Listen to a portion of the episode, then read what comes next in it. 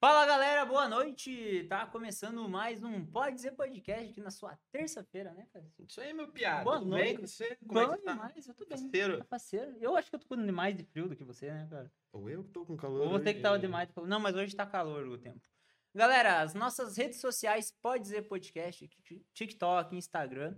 E a galerinha do YouTube que tá aqui, já deixa o joinha, compartilha. Se deixar o joinha, o YouTube entende que o nosso conteúdo é relevante e vai mandar para mais pessoas. E comenta com a gente hoje no chat, comenta ali nos comentários ali do, do episódio mesmo. Que o episódio hoje é bem legal e vai com certeza sanar várias dúvidas que você tem aí. Principalmente minha, cara. Tenho várias dúvidas sobre o que a gente vai falar hoje. E já anotei algumas aqui pra. Bastante coisa. Várias. Ah, bastante não, mas algumas bem importantes. Algumas e, importantes. e bem primárias, assim, bem Uhum. básicas. Coisa relevante, né? Coisa relevante. Galera, nossas plataformas de áudio, a gente tá no Spotify, tá no Deezer, no Amazon Music e no Google Podcast. Amanhã, esse episódio já estará online lá. Isso aí. E no Spotify com áudio, com vídeo. E com vídeo e nos cor- os cortes também sai lá no canal de cortes. corte né? do canal. Se você não é inscrito ainda, depois que acabar o episódio, você vai pra lá, se inscreve, que lá tá os melhores momentos da conversa também. E a partir de amanhã já começa a ter corte novo lá. É Todo dia aí. tem corte novo. Todo dia tem corte novo, isso daí. Galera, a gente precisa falar aqui dos nossos apoiadores, que é uma beleza ter a galera aqui a bom, gente. né? Bom demais. Eu vou começar falando da Consciência Jeans, né, cara? É isso aí, meu caro. Cara, o jeans que combina com o teu estilo tá na consciência. E, cara, esse novo, esse novo apoiador nosso, esse novo parceiro, é muito da hora. Você que é lojista, você que quer, quer comprar de uma marca da hora, com qualidade, com vários modelos, escaneia o QR Code, vai no site, que se você usar o Pix 10 ali, você ganha 10% de desconto em todo o site. Se você consumir mais de 350 reais, o frete é grátis. Esse daí vale pra galera que comprar no varejo. No né? varejo. Você que é do atacado e quer colocar na sua empresa, entre em contato com eles também, que eles vão ter opções e um preço bem da hora. Bem massa. E hoje, pela primeira vez Ui, tá aqui no Pode Dizer Podcast, nosso patrocinador Pizza pra você, cara. Cara, eu não sei se eles adivinharam, mas eu é a minha comida preferida, pizza. Não, a Gente, minha também. é Tamo aqui. isso aí. Galera, promoção incrível com o nosso novo parceiro aqui. Hoje, quer dizer, todo episódio do Pode Dizer Podcast que você estiver assistindo e você ligar lá para eles ou es- escanear o QR Code que tá ali embaixo. Tá ali na tela, ou né, pedir galera? pelo, pelo site que tá ali embaixo também. Toda pizza de calabresa que você pedir de 40 reais por 15 reais De 40 pila sai por 15 pila. por 15. Não tem investimento igual esse. Não tem, né? É o melhor É investimento. o melhor. Ó, todo dia que tiver episódio do Pode Dizer Podcast vai ter um cupom diferente. Hoje o cupom é investimento. Então você pega e, e entra em contato lá pelo, pelo WhatsApp. Fala, ó, eu vi o Pode Dizer, tô assistindo aqui e quero acompanhar o podcast comendo uma pizza da hora. De 40 pila vai pagar só 15. Só 15, é de calabresa.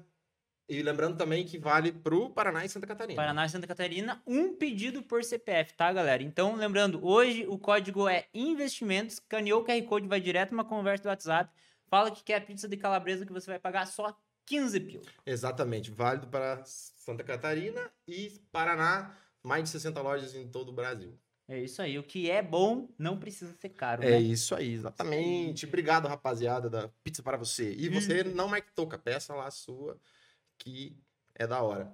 Rick, Manda ver umas pizzas Manda pra nós, lá, a porque gente a gente não vai ficar só falando de exatamente, pizza a gente trouxe elas comer. aqui, ó. E enquanto o Rick vai trazendo a pizza pra nós aí, Aqui, ó, piazadinha. Aí, ó. A promoção é nossa, mas a pizza é para você. Qual que é que sabor que tem? Calabresa. Os caras mandaram de calabresa. Mandaram de calabresa. Olha aí, Ô, ó. louco, Olha cara. aí. Essa é dois amores, né? Dois amores, meu filho. É isso aí, Eu vou cara. querer, eu vou querer uma salgadinha dessa daí. Já vou pegar aqui também. Manda pra cá aqui. Ô, e faz assim, ó, Pia. Conversa boa. Aí é pizza de Essa da 15 pila, Pia. 15 pila. Olha, que- dê 40 por 15.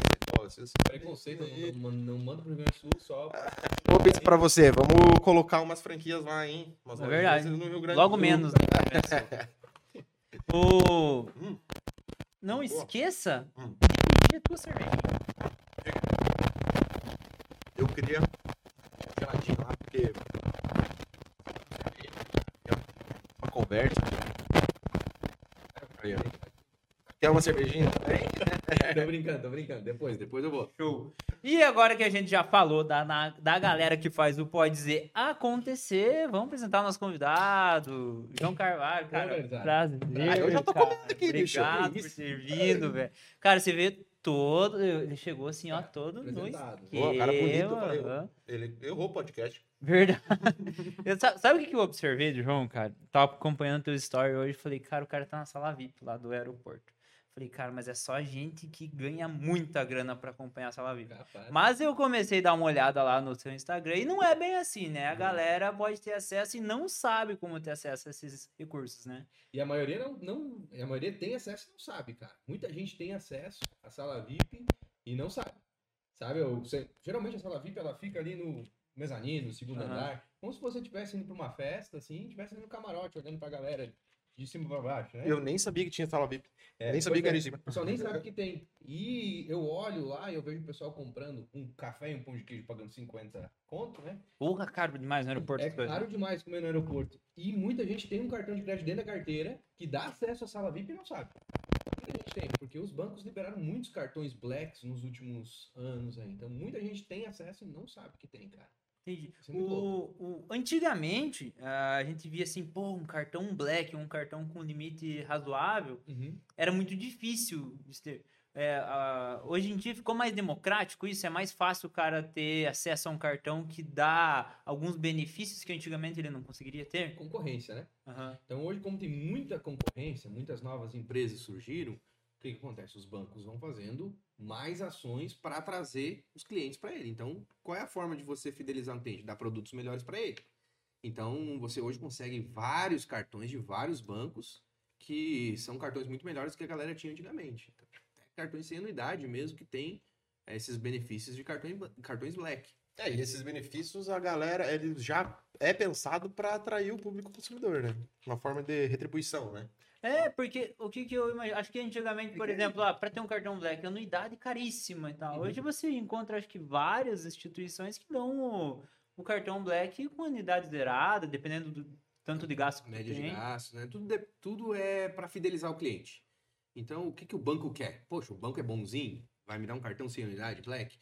O pessoal primeiro tem que entender que não é a única forma do banco ganhar dinheiro com cliente cobrar a unidade dele.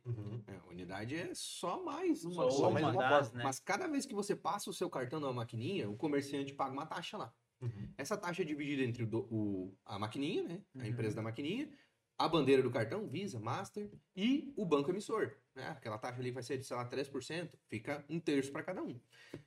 Então, cada vez que você passa o cartão deles, você está dando ali um lucro, né? uma receita para ele. Eles podem te dar cartão sem unidade. Então, com o aumento das pessoas interessadas nesse tipo e com as empresas trazendo, empresas de investimento, como XP, né, como o Banco Inter, que é uma fintech, o próprio Nubank, o pessoal começou a trazer cartões Black para jogada, poxa, empresas grandes como Itaú, Bradesco, começaram a facilitar também o acesso a esse tipo de cartões também. Então hoje tem inúmeras possibilidades de qualquer pessoa ter um cartão Black com acesso à sala VIP, com milhas aéreas e muitos outros benefícios que antigamente as pessoas achavam que era só para rico. E não é. né? Hoje, por exemplo, falei aqui da XP, se você investir 5 mil reais na XP, tá? Numa corretora, digamos que você faz lá sua reserva de emergência. Não sei se o pessoal está habituado com esse tipo de, de nomenclatura, mas a gente vai falar ao longo Uhum. do episódio de hoje. Poxa, comecei a guardar minha reserva de emergência ali, guardei 5 mil reais. Investido 5 mil reais na XP, eles já te liberam um cartão Black, o XP Visa Infinity, que dá acesso à sala VIP, que tem vários outros benefícios. Então, existem várias formas de você conseguir esse cartão Black, é claro. Qual é o melhor cartão para mim? Isso a gente vai ter que descobrir dentro dos seus hábitos de consumo. Ah, eu quero cartão Black ter acesso à sala VIP. Mas você viaja? Não, quero viajar. Poxa, então qual o cartão que vai te atender melhor agora? Tua realidade de vida. Então, existem vários benefícios nos cartões que a gente pode estar acessando. Então, tem que ver dentro da realidade de cada um, né? Dentro da realidade de cada um, o que, que fica melhor pra ela, né? Isso aí. O- eu vou pegar uma pizza enquanto eu Poxa. tô falando, porque tá louco, cara. Não vou deixar. O cara fica olhando a pizza, né? O cara fica olhando. E, poxa, eu nem me apresentei, né? A gente Pois tava é. falando. A gente chama de cartão. Viu o cartão, já Vamos falar do que É, você que não me conhece, você que está assistindo aqui, eu cheguei de paraquedas, né? Vim de avião, passei na sala VIP. Prazer, sou João Carvalho, é, especialista em milhas aéreas e investimentos. E eu comecei na internet faz mais ou menos uns três anos, ensinando as pessoas a cuidarem melhor da sua grana, ensinando as pessoas a começarem a investir, ensinando as pessoas a fazerem mais dinheiro, fazer renda extra, enfim. Cuidar melhor da grana, que a gente sabe que é tão importante, tendo em vista o preço das coisas. Não da pizza, né? Mas do preço das coisas aí, que está subindo cada vez mais, é mais necessário a gente ter acesso a um conhecimento financeiro que, infelizmente, a gente não teve da nossa casa e não teve da nossa escola. Cara, eu, por exemplo, nunca tive esse, esse tipo de. Nunca aprendi, né? E como que a galera, tipo, que assim como eu ainda não conhece o mercado financeiro, como que é uma forma fácil, não precisa ter muita grana para você começar a investir no mercado financeiro? Não. Eu- na verdade, sim. O mercado financeiro, é, bolsa de valores, para mim são palavras muito abstratas assim. Eu sei que existem, eu sei que, que é o lance de ações e tal, mas eu só sei aquilo que eu vi a vida inteira no Jornal Nacional falando, ah, o Ibovespa subiu, não sei o que desceu. Sim. E, e- e, cara, é, parece para quem não tem muito conhecimento isso é outro idioma, Sim. né? Como é que faz para um cara assim que, que tem vontade e não tem muita grana e quer começar a investir, ter uma renda diferenciada? Bom, primeiro de tudo é você entender como é que estão suas finanças. né? Eu comecei o Bolsa Start para ensinar, o próprio nome já diz, né? Bolsa Start, né? para ensinar as pessoas a darem o start na Bolsa de Valores. Né? Que é a Bolsa de Valores, é, mercado financeiro, realmente são termos que às vezes fogem do dia a dia das pessoas. Mas, para que você conseguir, consiga investir, você tem que ter o quê? Organização financeira. Basicamente, gastar menos do que você ganha. Isso todo mundo sabe que tem que fazer, né? Poxa, se você... Vai lá, vai lá. Deixar ele um pouquinho mais alto aqui, só. Uhum. Aí, ó. Tá melhor? Deve estar melhor agora. Vamos lá. É, basicamente é gastar menos do que você ganha. Isso todo mundo sabe. Mas é uma coisa que é Difícil pra caralho. difícil de fazer. Porque, poxa, eh, as pessoas chegavam para mim, olha, João, me ajuda a me organizar aqui. Eu, claro, ajudo, vamos, vamos começar a investir. Não, vamos, vamos começar a investir. Quanto você ganha? Ah, eu ganho 5 mil reais. Quanto você gasta? Ah, eu gasto 4. Não, beleza, tá ótimo. Quanto que você já tem guardado? Adivinha qual era a resposta de Nada. 99% das pessoas? Nada. Eu digo, ah, então tem uma notícia para tirar. Você não gasta 4, você gasta 5 Né? ou mais, porque você tem dívida, você tem cartão de crédito parcelado, você tem carro financiado, você tem outras dívidas aí que você acumulou ao longo do tempo, então você está gastando mais do que você ganha. É uma coisa óbvia, mas que eu comecei a trazer para dentro do meu conteúdo para justamente ser o primeiro passo. Então, qual é o primeiro passo? Entender sua situação financeira. Poxa, quanto dinheiro você quer juntar, né? Quanto dinheiro você quer ter daqui, sei lá, 5 anos, 10 anos? As pessoas, geralmente quando a gente faz um vídeo ali, eu que faço muito vídeo sobre investimentos, eu faço um vídeo, poxa, se você guardar 500 reais por mês, em X anos você vai ter tanto. Daí as pessoas pensam, ah, mas daí você morre e vai... Vai deixar o dinheiro pros Vai outros. deixar o dinheiro pros outros. Eu digo, cara, você não quer estar vivo daqui 10 anos? Você não quer estar vivo daqui 30 anos? Você nem começa. né? Você não quer? Tá, beleza. Claro que você quer. É melhor você ter um dinheiro ou não ter. Então você está se preparando para quê?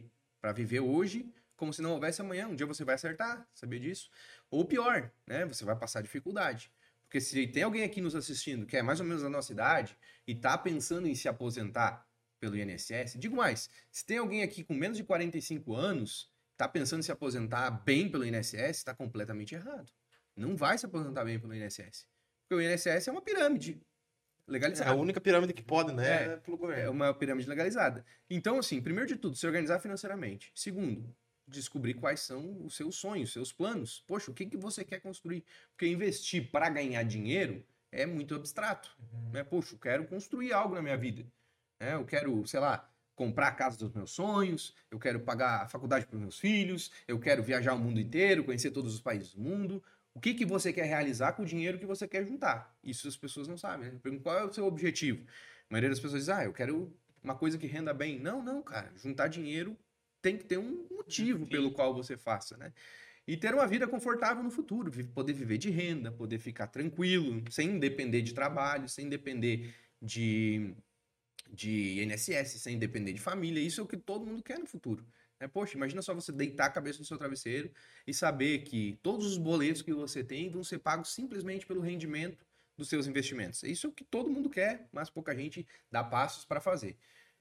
Por quê? Porque se acha e tem essa visão que bolsa de valores, que mercado financeiro é um lugar só, só para gente rica investir. E na verdade é completamente o oposto.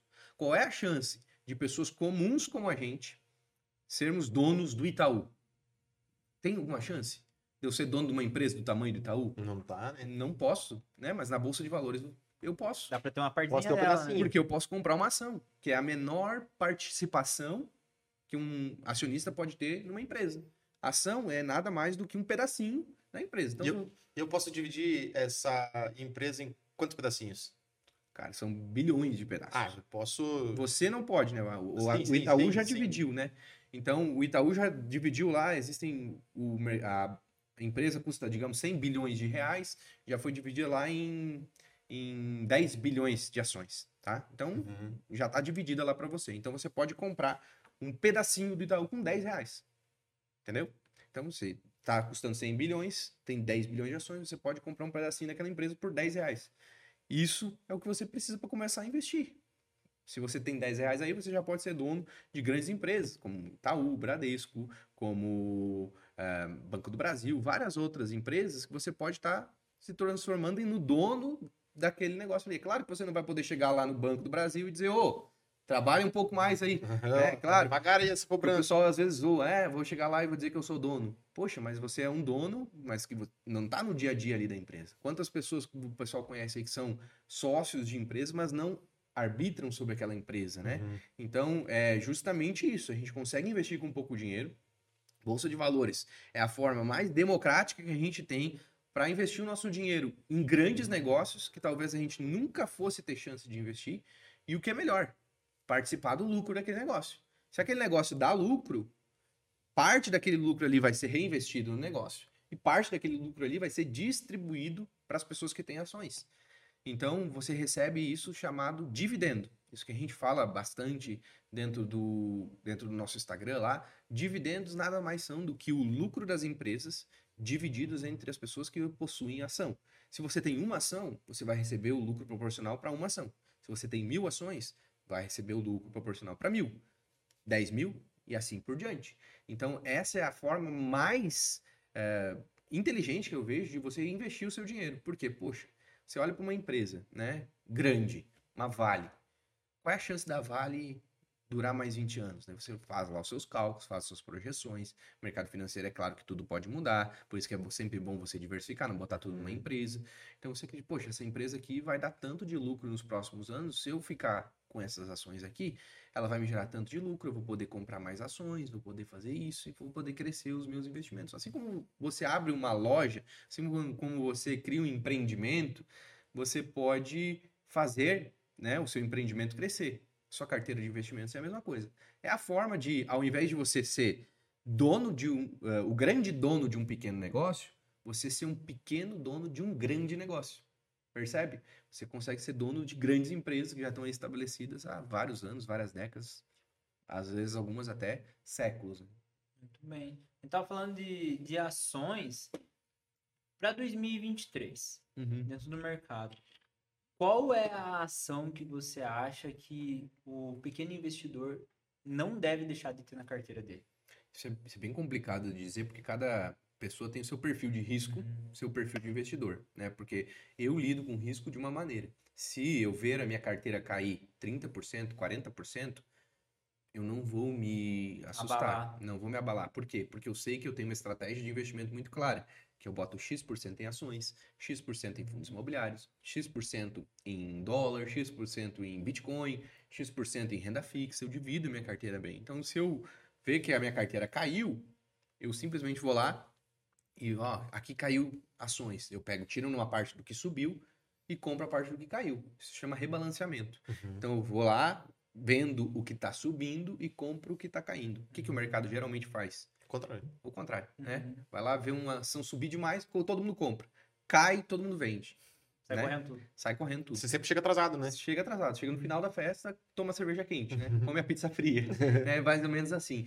E eh, recomendar uma ação, poxa, todo mundo Não tem que ficar de olho. É, legalmente eu não posso, né? A gente até pode ser é, acionado aí pela CVM, a gente não pode recomendar. O que, que eu gosto? Eu gosto de olhar para setores, tá?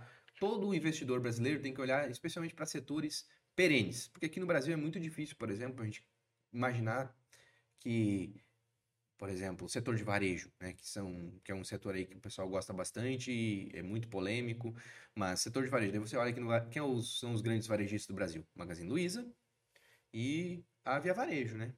E as lojas americanas estão passando pelo perrenguezão É agora, um né? rolê, né? Essa ameri- Americanas, É. né? qual é a chance de Via Varejo, né, que é dona de Ponto Frio, Casas Bahia, Extra, e Magazine Luiza baterem de frente com a Amazon, por exemplo? É baixíssima, né? Baixíssima. Então, aqui no Brasil, eu gosto de olhar para setores perenes. Por exemplo, bancos. Bancos, cara, se você olha para o Itaú, olha para o Bradesco, olha para o Banco do Brasil, né, olha para o Santander, que tem ações, é uma empresa espanhola, mas tem ações negociadas na Bolsa do Brasil. Olha para esses negócios, você pensa, eu consigo imaginar um mundo daqui 50 anos com esses negócios aqui. Você olha para empresas de energia elétrica, eles são serviços de base. Então, pô, vou olhar para esse setor. Você olha para empresas de saneamento, né? ah, aqui no Paraná a gente tem a Sanepar, Sanepar. né? Não sei vocês aí qual é a, se vocês curtem ou não a Sanepar, mas o mercado ah, financeiro gosta bastante da empresa, né? Gosta bastante porque ela paga dividendo, então Uhum. gosta bastante. E a gente olha também para setores de seguros, né, que são eh, seguros de previdência, que são setores perenes que as pessoas sempre vão utilizar daqui para frente. Eu gosto sempre de dividir minha carteira, especialmente no Brasil, nesses setores, né? Pego bancos, pego empresas de energia elétrica, de saneamento, de seguros, e eu vou montando dessa maneira, sabe? Olhar para uma só, eu acho que é um erro. Essa ação aqui vai dar muito bom. Eu prefiro ter 10 ações divididas em 10% para cada uma, do que, poxa, essa aqui eu acredito, vou botar 50% nela. Não faço isso. Legal. faço isso. Tu acha que, o, que a pessoa que vai investir, ela deve ter ou ação ou um fundo imobiliário que seja o de estimação dela, que ela tenha e ela não venda? Não. Nenhuma ação, empresa, fundo imobiliário não tem sentimento. E você não pode ter sentimento por eles. Por quê? Porque as coisas podem mudar. O que é bom hoje pode não ser bom daqui cinco anos. Então, esquece esse negócio. Você não tem que ser apegado a um ativo financeiro, né? Eu, pa- eu, as pessoas já são tão apegadas ao, ao imóvel próprio, né? Uhum. que faz algum sentido a pessoa ser apegada ao próprio imóvel, tudo bem, mas é, ser apegado a um ativo financeiro é tipo absurdo. Você pode gostar muito, mas você sempre tem que pensar e sempre estar olhando, porque as coisas podem mudar. Empresas quebram, as coisas mudam. Hoje, qual é a maior empresa do mundo? A Apple, É, né? pô.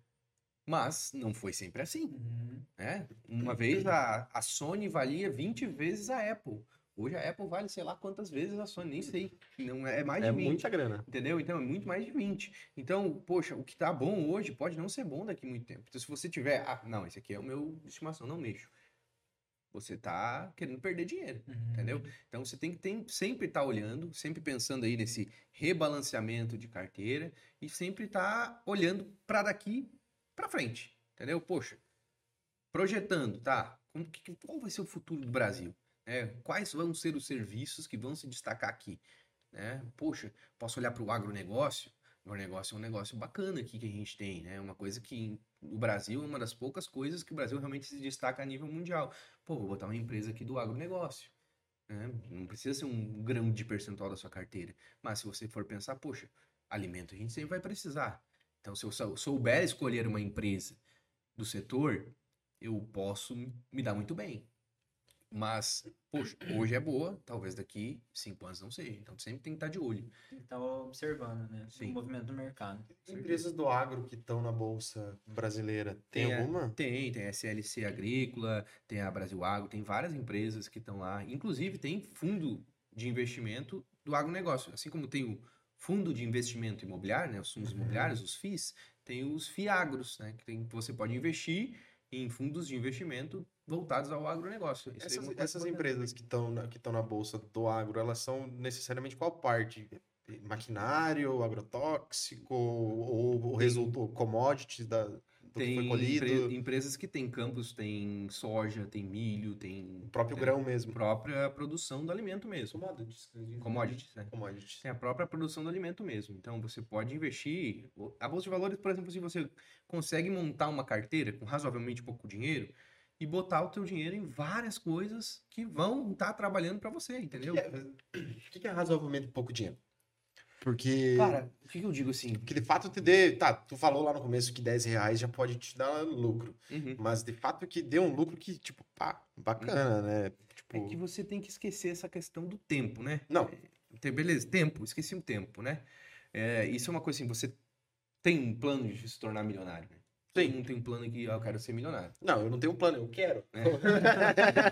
É, Só vou- desejo. o plano eu ler. vontade. Eu preciso lembrar vocês que um Tá. dia teve uma história que o Cassiano escolheu uma baqueta do que uma Range Rover. Então, Ah, é eu, né? O que, que vai ser, né? Você vai, é, digamos aqui, todo mundo aqui, ó, quero ter um milhão, né? Os que já tem, tem um plano de ter 10 Uhum. milhões, né? Não, tem, quero, os que já tem 10, querem ter de 100. 50. O que, que vai acontecer no dia que você chegar no seu objetivo? Poxa, eu tenho um milhão de reais investidos. Você vai pegar aquele um milhão de reais e vai torrar? Uh-uh. Não. Ah, talvez. Não deveria, né? Não Você, deveria. você, você não vai, porque a hora que você tá lá com um extrato de um milhão e você tira 50 mil Nossa, já, pra já gastar, você deve. olha ali 950, você tem um dígito a menos. Né? Você tem um dígito a menos. Você vai ficar com aquela coisa, não preciso repor isso aqui. Você vai Uhum. querer continuar investindo. Então, quanto, é, isso é uma pergunta que eu recebo muito. Né? Se eu investir mil reais agora, quanto eu vou ter daqui a um ano? Cara, esquece esse um ano. Esquece isso. É isso que faz as pessoas perder dinheiro no jogo do foguetinho lá. Entendeu? Porque elas querem dobrar o dinheiro em. Segundos. Ah. Uhum. Entendeu? Querem dobrar o dinheiro, depois querem dobrar o dinheiro, querem dobrar o dinheiro. Se a pessoa fazer isso por, sei lá, cinco semanas, sei lá, um- fazer isso aí mais ou menos por umas cinco semanas, ela vai ter mais dinheiro do que o PIB mundial. Né? É, É até óbvio. conta, né? É óbvio. fazer uma progressão, né? É, se você Ah, fazer uma milha progressão tá dobrando todo dia, ver quanto tempo você é- tem mais do que o PIB do mundo, do mundo inteiro. Então, você tem que meio que esquecer o tempo. O que é razoavelmente pouco dinheiro, tá? Com 5 mil reais, por exemplo, você consegue montar uma carteira super diversificada. Trabalhei, guardei 5 mil, agora eu quero É. investir.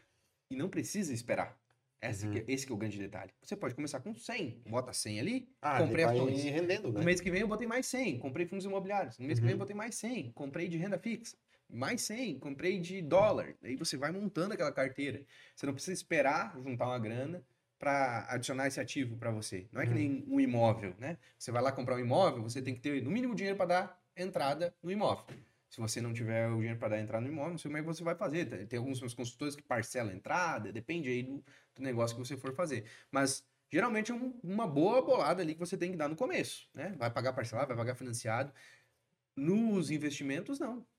Você já pode investir e o seu investimento, aquele pouquinho que você investir, já vai estar te ajudando. Eu gosto muito de comparar, por exemplo, fundos imobiliários com imóveis físicos, né? Enquanto você tem que, por exemplo, vai comprar um, um apartamento de 500 mil, mesmo que seja novo, você tem que dar pelo menos uns 50 mil de entrada. Enquanto que no fundo imobiliário, se você começa juntando ali mil reais, no mês seguinte, aqueles mil reais já geraram ali para você pelo menos uns 10 reais de, de dividendo. Uhum. Aqueles 10 reais ali vai se juntar aos seus mil do mês seguinte. Né? Você vai ter 2.010, que vão gerar não mais 10, vão gerar 20 reais e alguma coisinha para você. E aquilo ali pode parecer pouco, mas à medida que o tempo vai passando, vai ajudando você a investir. Porque daqui a pouco você junta uma quantidade que está gerando dinheiro suficiente para, por exemplo, comprar mais um pouquinho só o dividendo. Daí o seu dinheiro investindo por você mesmo, sem que Uhum. você tenha que estar Vai virar uma bola. Vira uma bola de neve. Uhum. Nesse né? caso dos fundos imobiliários, depende do perfil do investidor, ele tem que ter o estômago, às vezes, dele para ele ver, às vezes, o preço do, do, do Uhum. fundo imobiliário dele descendo, mas ele, ele olhar para os dividendos que ele está recebendo todo mês. Exa- Exatamente. Essa é a mentalidade que a pessoa tem que olhar. Porque imagina só, se você começa a investir em fundos imobiliários, você tem que ter a mentalidade de uma pessoa que está investindo em imóveis de aluguel. Uhum. Se você compra um apartamento, né, compra uma sala comercial e bota para alugar, você se preocupa com o preço que aquela sala ali tá valendo no mercado? Não, poxa, tá, aluga, tá alugada ali, tá gerando o rendimento que você gostaria. Se a sala do lado entra à venda mais barata que a sua, qual é a sua reação? Você pensa, poxa, vou ter que juntar um dinheiro para comprar essa sala aqui para Uhum. gerar um aluguel maior para mim Uhum. né? Mesma coisa nos fundos imobiliários. Imagina uma coisa que gera dinheiro para ti todo mês e cai de preço.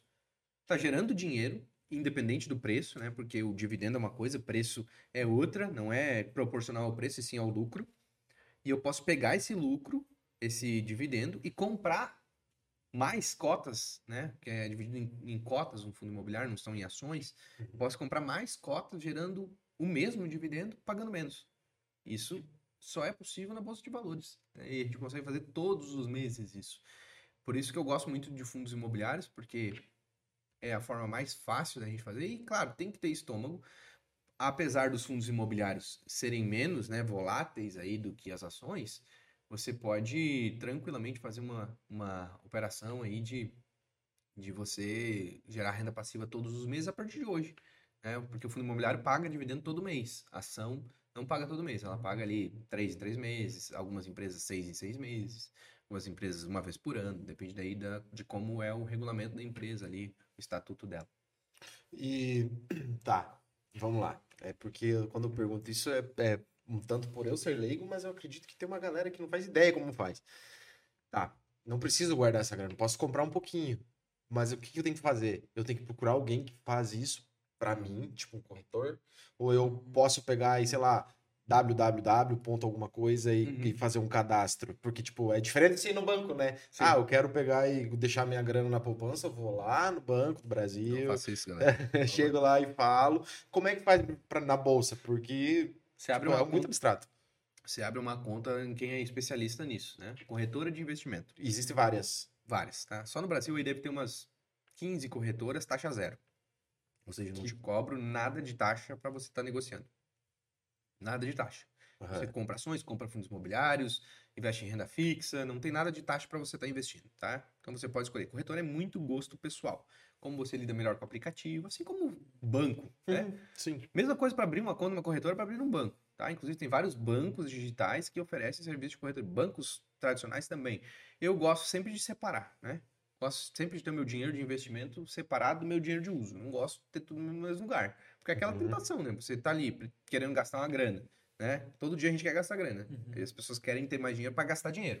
Essa é a realidade. É- E daí você olha ali, tem um- uma, uma grana ali que está disponível. Poxa, vou pegar ali, depois eu reponho, né? Eu não Uhum. gosto de deixar junto. Então, por isso eu gosto de ter uma conta de investimento e uma conta para uso diário, tá? Eu gosto de fazer isso. Você abre uma conta, uma corretora que é realmente um- uma empresa que é especialista nisso. Vai ter produtos financeiros melhores. Porque o banco te, te empurra muito produto ruim. Uhum. Muito produto ruim. E um, né? um péssimo pós-venda. É, é, eu, o meu primeiro investimento, para vocês terem uma ideia, foi num fundo de ações do Bradesco em 2008. É, eu, eu, em 2008 eu fiz 18 anos. Naquela época, menor não podia ter conta em banco, né? Hoje a gente já consegue, colocando ali um responsável e tal. É, eu tinha juntado os meus 15 aos meus 18 anos que eu trabalhava, tinha juntado 5 mil reais. Ó. É. Daí eu fui lá, levei o dinheiro no banco tal, depositei, o gerente do banco disse, ó, esse fundo de ações aqui da Vale, da Petrobras, vai dar 50% esse ano. Vai dar, vem dando 50%, 100% nos últimos anos aí, vai ganhar dinheiro. E eu acreditei nele. E realmente deu 50% naquele ano. Só que ao invés de alta, era de baixo. Ô, loucos, perdão. Perdi metade. Dois Foi, e meio. foi o ano da crise nos Estados Unidos, a crise do Ah. mercado imobiliário lá dos Estados Unidos. Então eu perdi 50% do meu investimento, né? E aquilo me fez despertar para começar a estudar sobre investimentos. Foi por Uhum. causa disso que eu comecei a estudar. Não posso dizer que foi ruim a experiência, né? Perdi dinheiro, mas comecei a aprender por conta daquilo. E para você ter uma ideia, né? não era nem por isso que eu estava contando essa história. é- Era um fundo de ações da Vale e da Petrobras. A única coisa que esse fundo imobiliário fazia era comprar ações do fundo imobiliário. A única coisa que esse fundo de investimento fazia era comprar ações da Vale e ações da Petrobras, que qualquer pessoa poderia Pode comprar. O banco, Bradesco, me cobrava 4% de taxa de administração por ano para fazer isso. Entendeu? Tipo assim, o banco ele vai oferecer para você produtos que são bons para ele. Uhum. Muitas vezes, alguns produtos podem ser bons para você se você for um cliente do segmento private, né? Que é acima do prime, né? O lado Uhum. de 1% da população. Pode ser. Aí você vai ter alguém para te assessorar de verdade. Mas, no geral, o banco de varejo não te dá bons produtos. Por isso que eu sempre defendo que a pessoa aprenda a investir de forma simples, tá? Sem ter que complicar demais, que tenha uma estratégia clara e ela faça por ela mesma. Ah, mas é difícil. Não. Se você tiver uma estratégia de investimento passiva, você pode investir tudo através de fundos de investimento.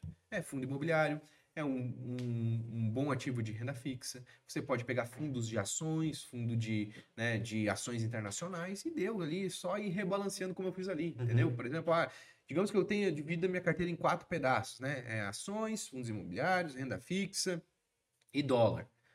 A partir do momento que as ações caem de preço, eu sei onde eu tenho que botar o meu dinheiro mês que vem. Eu tenho que botar onde caiu. Uhum. O dólar subiu muito. Poxa, tá. Agora, em vez de 25%, tá representando 50% da minha carteira. e Eu não tenho tanto dinheiro para aportar. O que, que eu vou fazer?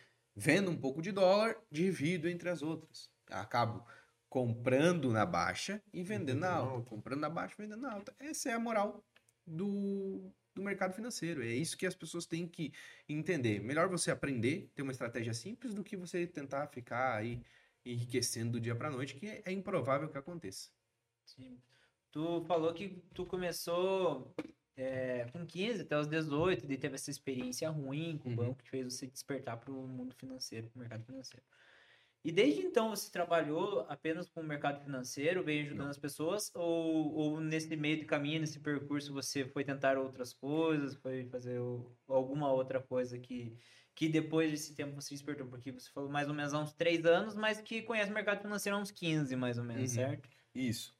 É, Boa, boa outra pergunta. Eu nunca trabalhei com mercado financeiro. Sempre tive sonho de trabalhar com isso, mas, poxa, mora no Rio Grande do Sul, longe do eixo financeiro brasileiro. Não quero trabalhar de assessor de investimento, porque o assessor de investimento, para quem não sabe, ele é muito parecido com o corretor de imóveis, sabe? E, e ele é um, na prática, é um vendedor ali, né? Então ele vai investir o dinheiro para os clientes, vai o comercial, tal, né? é, vai fazer o comercial. Eu não queria fazer aquilo. E eu sempre tive vontade de trabalhar com o mercado financeiro. Então foi um período bem grande, né? De 2008 até 2020, 12 anos, eu passei por inúmeras experiências de trabalho tradicional mesmo, né?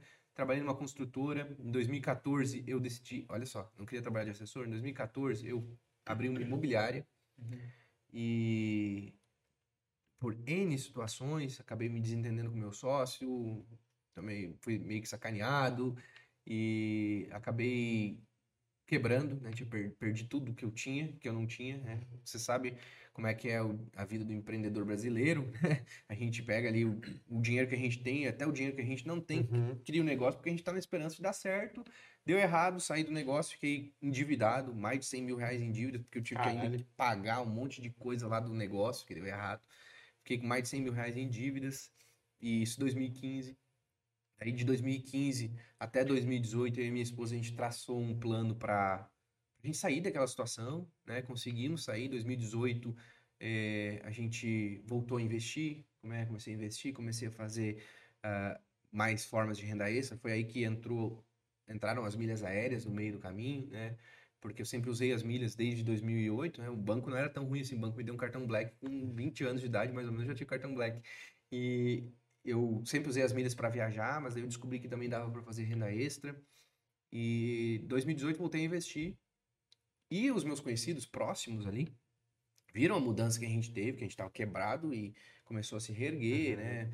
E, nossa, foram- muitas coisas, né? A gente, a gente teve que vender nossa casa que a gente tinha, a gente vendeu os nossos dois carros que a gente tinha, então a gente foi passando Tudo pra pagar as dívidas. para pagar a dívida e pegar o dinheiro que sobrava para tentar fazer mais dinheiro, né? Uhum. Então a gente fez isso.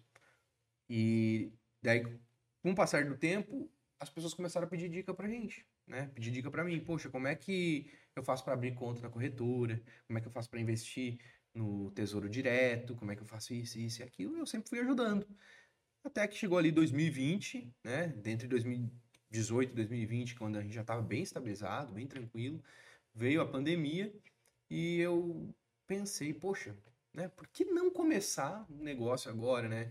Porque eu sempre falo assim, se você quer fazer alguma coisa na internet, é, você tem que falar daquilo que você mais procura, mais pesquisa. Poxa, se Uhum. você pesquisa muito sobre fitness, procura isso, procura por que você não começa a falar sobre isso no seu Instagram? Ah, mas eu não tenho autoridade. Tá, mas as pessoas que você assiste hoje, quando começaram, elas não tinham autoridade também, Uhum. né? Você cria isso ao longo do tempo. E eu, poxa, já existe aqui os caras, né? Já tem o Thiago Nigro, já tem Bruno Perini, já tem Nath Arcuri, já tem essa galera toda. O que, que eu vou fazer, né? Hum, nada a ver eu estar falando aqui de finanças. A gente sempre se diminui, Se né? diminui demais, demais, demais. E eu disse, não, quer saber, se eu começar agora, onde é que eu posso estar em cinco anos? E daí eu comecei. comecei ali muito ruim. Os meus primeiros vídeos são horrorosos. Os Tem meus eles ainda? tem, tem, tá lá no Instagram. Se rolar pra baixo, vai chegar lá. Claro, vai demorar, porque tem quase duas mil publicações. Então, assim, eh, vai demorar bastante. Meu primeiro vídeo era ruim, meu segundo vídeo era ruim também. Eu acho que demorei aí um O tempo. terceiro parecia o primeiro e o segundo. É, o terceiro parecia o primeiro e o segundo, exatamente. Stories, assim, meu Deus, travadíssimo, assim. E a gente vai melhorando ao longo do tempo, né? E o conteúdo foi melhorando e eu fui insistindo. Por quê? Porque eu também tinha uma estabilização, né? Uma estabilidade ali da minha vida financeira. E eu conseguia gerar uma grana pra gente viver bem. E aquilo ali era um bônus, sabe? Poxa, eu vou fazer isso aqui até dar certo. Mas só que eu sempre encarei co- com seriedade, não nas horas vagas. Eu sempre encarei assim, ó, tantas horas por dia eu vou dedicar pra isso aqui, até dar certo. Estudando, dar na certo. verdade. Estudando, não, isso, isso já aplicando, né? Ah, já. Porque, Rede social. rede social, vou fazer, vou fazer até dar certo, vou fazer até dar certo. E comecei a ajudar pessoas, né? É, lá- eu lembro que assim, é, foi demorar um tempo para ter um curso, né, para ensinar isso que eu faço hoje. E só que com tipo seis meses, eu disse, galera, eu quero duas pessoas aqui que eu vou ajudar a investir, né? E eu achei que ninguém ia querer, né? Duas pessoas vieram rapidamente, assim, e eu comecei a ajudar elas, então criei ali uma, uma mentoria, né? Uhum. Beleza, deu certo, abri vagas, né? Abri três vagas. Vendi no primeiro mês. Eu disse, poxa vida, olha só, cara. Eu tenho mil seguidores e eu já tá, consigo estar ganhando dinheiro com o Instagram, É. entendeu? E isso, muitas pessoas aí perdem, né? No, no sentido da palavra, né? Perdem tempo aí vendo conteúdo, conteúdo, conteúdo, enquanto elas podem ali rapidamente começar a fazer dinheiro no Instagram. Poxa, olha só. Vendi as minhas primeiras mentorias por 600 reais. Né? Hoje eu cobro 20 vezes isso. Uma mentoria particular comigo. Uhum. Mas eu vendi por 600 reais. Vendi três mentorias no primeiro mês. Eu fiz 1.800 reais. Que é uma boa renda, né? Quantas pessoas vivem com menos, do que isso? Entendeu? Então, poxa, Se lasca o mês inteiro trabalhando. se lasca o mês inteiro. E eu disse, cara, isso aqui tem futuro. Porque as pessoas não têm conhecimento financeiro. Infelizmente, o papo que a gente está tendo aqui hoje não chega na casa da maioria das pessoas. Uhum. Né? Por quê? O ensino brasileiro é. é- ele Meio vive nos anos fraquinho, 50. né?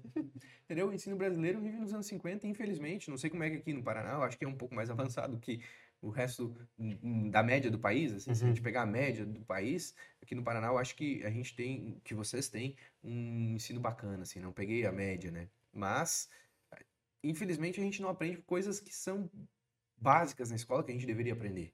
É como se comunicar bem, Uhum. como cuidar do seu dinheiro, né? Línguas, a gente estuda inglês desde a quarta, quinta série e a gente não sai falando fluente da escola porque, poxa, a gente passa 10 anos estudando verbo to be. Verbo to be. É, poxa, todo ano. I am, you are, né? he is. E se eu perguntar para as pessoas, não sabe o he is, é o, Não sabe. não sabe o Não he sabe, is, né? is, né? Não sabe. Então, isso é algo assim que eu sempre bato. Poxa, a gente é refém do É sistema. educado pra permanecer burro. Exatamente. Exatamente Sa- Sabe assim, eu, eu, eu tenho filhos, né? Pessoal que não sabe, eu tenho três filhos, né? Comecei cedo, galera. Comecei cedo. Não Ah, o só segre- no investimento, né? O segredo, o segredo, o segredo é começar cedo, né? Fazendo dívida, né? É. Cara, Exatamente. tipo um e consórcio quando eu quebrei, 20 e anos. quando, e quando eu quebrei já tinha dois, hein? Então, pensa só, é, agrava a situação. Eu tinha, Complica um pouco, né? imagina Quantos só. anos tinha? Criancinhas. São crianças ainda, né? bebê? Sim, é, eu tinha 24, a minha mais velha tinha dois anos e eu tinha um bebê. Imagina só, é um pai de família que quebrou a família, né? Uhum. Com 24 anos, duas crianças. E imagina a situação. Podia lá me reclamar de tudo, dizer que, poxa, fui sacaneado, isso, isso e aquilo, mas não, a gente resolveu se reerguer. Porque pior que se- por pior que seja a situação, sempre tem alguém pior que você. Uhum. Entendeu? Então, é pra frente que você anda. Deu errado, cara, levanta, sacode a poeira, vamos de Bora. novo. Entendeu? É, esse é o meu pensamento. Aí, claro, que a minha, minha esposa me ajudou em cada detalhe, né? Sem, sem a mulher do meu lado, Deus livre, né, cara? O que, que seria eu, né? Mas, vamos lá. Eu até me perdi, falei da minha mulher, até me perdi. Do- tá com saudade do, já. do povo brasileiro, que É. tem a grande massa, ela não tem um conhecimento. assim, Não tem, cara, porque eu tava agora em março, a gente viaja bastante, né? Porque como eu falo muito de milhas, Aham. a gente viaja bastante, faz parte do trabalho e também a gente desfruta bastante. Você gasta as milhas também, né? Gastamos, as milhas, gastamos bastante. A gente foi pro Rio de Janeiro agora em março, e março já é calendário escolar. Uhum. Eu tô falando disso porque deu um post, teve um post que eu fiz que deu muita treta, muita treta. Depois vocês rolam ali pra vocês vão achar esse post. A minha filha é, tinha uma prova de geografia, tá? Tinha uma prova de geografia no dia. E a professora disse que ela poderia refazer a prova, só que como não era motivo de saúde, né, coisa, ela, a prova ia valer apenas 50% da nota Uhum. né? Tá, ela tava triste, porque, poxa, a- gente quando criança, a gente não tem a maturidade pra entender o que, que é bom, o que, que é, Uhum. né? Não tem essa maturidade. Eu disse, não tem problema. Por quê? Se, se você tirar, eh, acertar tudo e tirar 50% da nota, pra mim é o que vale. Pra mim você vai melhor do que uma pessoa que foi lá, que a prova valia 100% e tirou 8. Você Sim. vai, a, a pessoa vai ter uma nota maior que a sua, mas você vai ter mais O aproveitamento, que né? ela. E eu fiz um post justamente sobre isso, falando que, poxa, olha só essa situação, né? Eh, a escola mede os alunos por nota. Uhum. E a gente sabe, você já colou na prova aí, você que tá assistindo. Você já colou na prova, Decorou, né? né? Decorou e agora não, Nunca lá- mais não lembra lembra. de nada. E você tirou uma nota boa, mas você não aprendeu a matéria. Então eu disse exatamente isso, que essa forma simples de medir através da nota não é eficiente.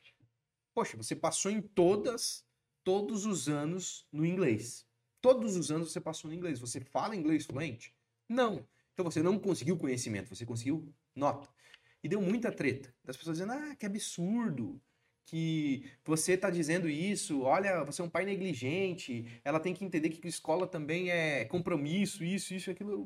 Eu- sei disso que escola é compromisso. Ela vai É todo óbvio. dia, né? Ela vai todo dia, ela tira melhores, uma das melhores alunas da sala.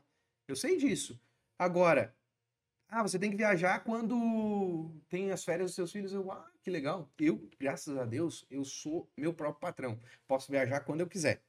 Mas 99% da população brasileira, não. 99% da população brasileira tem um patrão, não, não, não 99, mas tem que trabalhar todo galera, dia, né? né? Tem que trabalhar todo dia, quando precisa todos os dias, né? Chega para uma pessoa que é empregada e diz assim: "Ô patrão, preciso que o senhor me dê folga na férias, dos- nas férias do meu filho. Eu não quero folga aqui em março. Meus filhos estão estudando, eu não posso viajar." O patrão vai olhar para ti e vai dizer: "Ah, sinto muito, mas eu tenho um quadro aqui de X funcionários, não posso dar férias para ti agora." Então a pessoa é refém do sistema e defende o sistema, Uhum. entendeu? Uhum. Então, essa é a moral. É aquele negócio, daquela história da gaiola, né? A história da, que o, até o Flávio Augusto fala muito da gaiola, que o passarinho tá lá dentro da gaiola, né? A gaiola é segura. Todos os dias ele recebe alpiste, todos os dias ele recebe água. Ah, né? essa história. dentro da gaiola, dentro da gaiola não tem água, Aham. não tem gato, né? dá Mas proteção. né? ali, todos os dias você tá recebendo um pouquinho, tá? Tá seguro. Só que você tem um céu inteiro para explanar fora daquilo. E as pessoas estão presas dentro da gaiola. Estão presas dentro desse sistema. E isso é muito louco, né? E a gente te... e esse é o meu trabalho. Pô, fazer as pessoas se desconectar do sistema. Se você perguntar para as pessoas, poxa, você quer aqui, ó, criar um Instagram agora, né? Quer começar um negócio digital, quer começar isso. E você vai ter uma possibilidade daqui cinco anos de você estar ganhando 5 mil reais por mês, tá? Vamos ser bem conservador, né? Você vai estar ganhando 5 mil reais por mês, de repente, daqui cinco anos, mas agora você tem que trabalhar por mil reais. Né? Você vai ganhar mil reais. Ou você quer dois mil reais por mês para sempre. E aí, Cássio, responda essa pergunta aí. É? Ah, o Uma cara. Ah, eu sei, eu sei. Você quer, você quer trabalhar aí pra ver se uma coisa na internet dá certo daqui cinco anos ganhando mil reais por mês? Valendo! ou você prefere ganhar dois pra sempre? Eu preferia passar um tempo ganhando mil e ganhar vários depois. Tomara que comece a vir esses mil. Só cinco anos, ele falou. Falta É, três. Falta três. Mas sabe o que é louco? A maioria das pessoas vai responder isso. Só que a maioria das Mas é não vai condicionada, fazer. né? É, sim. Porque à medida que ela tem a, a opção de, não, peraí, eu posso trocar pelo certinho, né? Todo mês vai estar certinho, vai estar ali, ó, pingando na minha conta, né? Eu vou ter meu décimo terceiro, eu vou ter minhas férias, eu vou ter isso. Eu amo meu trabalho, né? Poxa, tudo, tudo isso. né? E, cara, você tem pessoas que têm perfil realmente para ser Tem, empregado, tem pra caralho. né? Tem uma perfil- galera. Eu mas- queria ter esse perfil às vezes. porque eu- Mas, olha aí, olha aí, ó, o Não, que eu eu, queria tendo com a visão do empreendedor que faz anos que eu tô tendo. Sim, né? só que as pessoas vão trocar sempre o incerto, né? E elas querem ali o negócio da gaiola, entendeu? E a gaiola, cara, é aquilo. Um dia o alpiste vai vir menor, Um dia vai, a água vai ficar azeda. O gato vai abrir. O a- gato vai conseguir entrar. E o gato entra, cara. O gato entra. Falando assim, por exemplo, de previdência, né? Uhum. Vocês sabem por que, que as pessoas não vão se aposentar na previdência? Ou que Porque daqui a pouquinho vai dar um problema gigantesco na previdência? Porque é tá uma- morrendo menos? É porque é uma, uma pirâmide feita de carta, né, cara? Então, Uhum. cada vez mais a gente tem o povo vivendo mais tempo, então vai recebendo, e as pessoas vão tendo que cada vez trabalhar mais para sustentar Sim. outros. Então, vai chegar um momento que não vai ser mais sustentável isso. E tem umas aposentadoria bem errada aí no rolê, né, também. Tem que é muita super faturada. Mas não precisa nem aposentadoria errada para ver que vai dar errado. Uhum. Sabe por quê? Olha só. O teto do INSS é 7 mil reais, mais ou menos. Tá? 7,500, 7 mil reais, tá? Digamos, vamos Isso pra trabalhador normal, né? É isso, Ou é, pra- tem aposentadoria especial. Sem é. os- Sem Sim. as aposentadorias lá dos, Dos dos bons caras, lá, né? né? É, o teto do INSS é 7 mil. Faz a conta. Se você está guardando dinheiro hoje na Previdência, que não é a sua opção, você não tem o direito de não contribuir. Se você é assalariado, você tem que contribuir, né? não tem opção. Então, infelizmente, não tem essa opção. O teto é 7 mil. Para que você se aposente com 7 mil, você tem que contribuir com 800 reais por mês. Olhando assim, não parece tão ruim, né? Poxa, eu vou contribuir por 35 anos, 800 reais. Depois eu vou ficar aposentado mais 20, ganhando 7 mil. Parece ser um bom negócio. né? Parece. Só que pensa só, o dinheiro que você guarda não é seu. O dinheiro que você guarda é para pagar quem tá aposentado hoje. Uhum. Faz a conta quantas pessoas precisam contribuir para que um se aposente. São nove. Uhum. 9 vezes 7 vai dar mais ou menos ali 7 mil. Então, nove pessoas contribuindo 800 para um estar aposentado. Agora, trazemos isso que você falou, das pessoas envelhecendo, né? E tendo menos filhos também. É, as pessoas estão vivendo mais no Brasil e estão tendo menos filhos. Menos gente para trabalhar, mais gente para receber. Menos gente pra tra- Vai chegar um momento que o governo vai chegar e vai dizer: olha só, a gente tem três opções aqui. Uma, a gente diminui o benefício da galera, paga menos. Outra, a gente aumenta o tempo de contribuição. Né? Ou a terceira, a gente quebra aqui e diz: não, é um salário mínimo para todo mundo e deu. Vão continuar trabalhando. É, é- esse é o futuro da Previdência. Esse é o futuro da Previdência. Só que, se a pessoa não entender que ela precisa fazer uma aposentadoria complementar, que isso é muito forte em países, por exemplo, como os Estados Unidos, ela não vai ter qualidade de vida quando ela tiver na, na- na melhor idade, né? Na uma idade mais avançada. Porque 99% dos aposentados não conseguem manter o seu padrão de vida depois que se aposentam. 99%, não é um número chutado, né? Precisam de ajuda de familiares, precisam de ajuda de amigos e precisam, né, de assistencialismo do governo. E claro que o assistencialismo é importante, é importante você dar assistência social para o povo. Mas se você não der condições para o povo criar uma aposentadoria, né, que seja digna, né, se você não trazer isso, realmente a gente vai viver e vai ver aí, na nossa geração já vai ver isso, pessoas quando a gente se aposentar passando muito trabalho se não fizerem esse, essa aposentadoria complementar. E esse lance dos 7 mil que valem hoje, lá na frente vai valer menos, né, também. Ou ele é corrigido. Não, é corrigido. É corrigido. É, mas assim, se você investisse 800 reais por mês durante Exatamente. 35 essa, anos, Essa conta aí, você investe. você chegaria com praticamente 7 milhões de reais, né?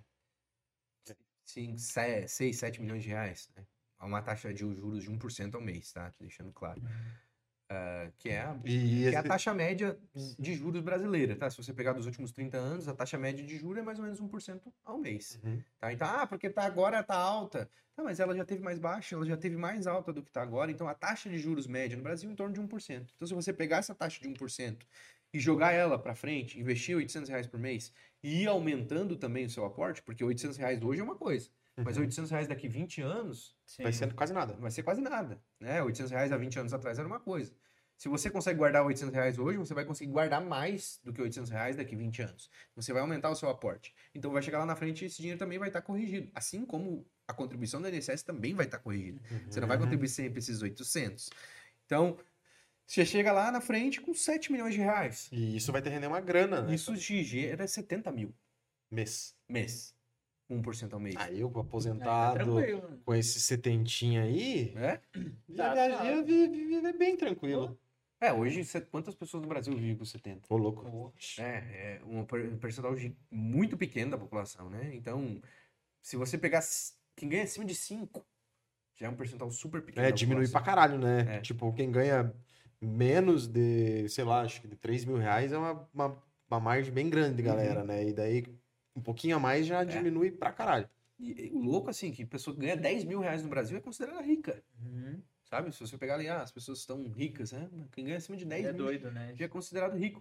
E 10 mil é muita grana pra muita gente. Vamos deixar bem claro, né? Pô, tem Sim. gente que vive com um salário mínimo, né? Uhum. Sim. O pessoal aí tem que dar um Nobel de Finanças pra essa galera aí, porque Eles que sabem, né? É, Economizar, eles sabe, que né? sabem. A galera sabe, mas, poxa, ah, 10 mil reais hoje, né, vem pra uma cidade grande aí, paga aluguel, paga transporte, paga supermercado.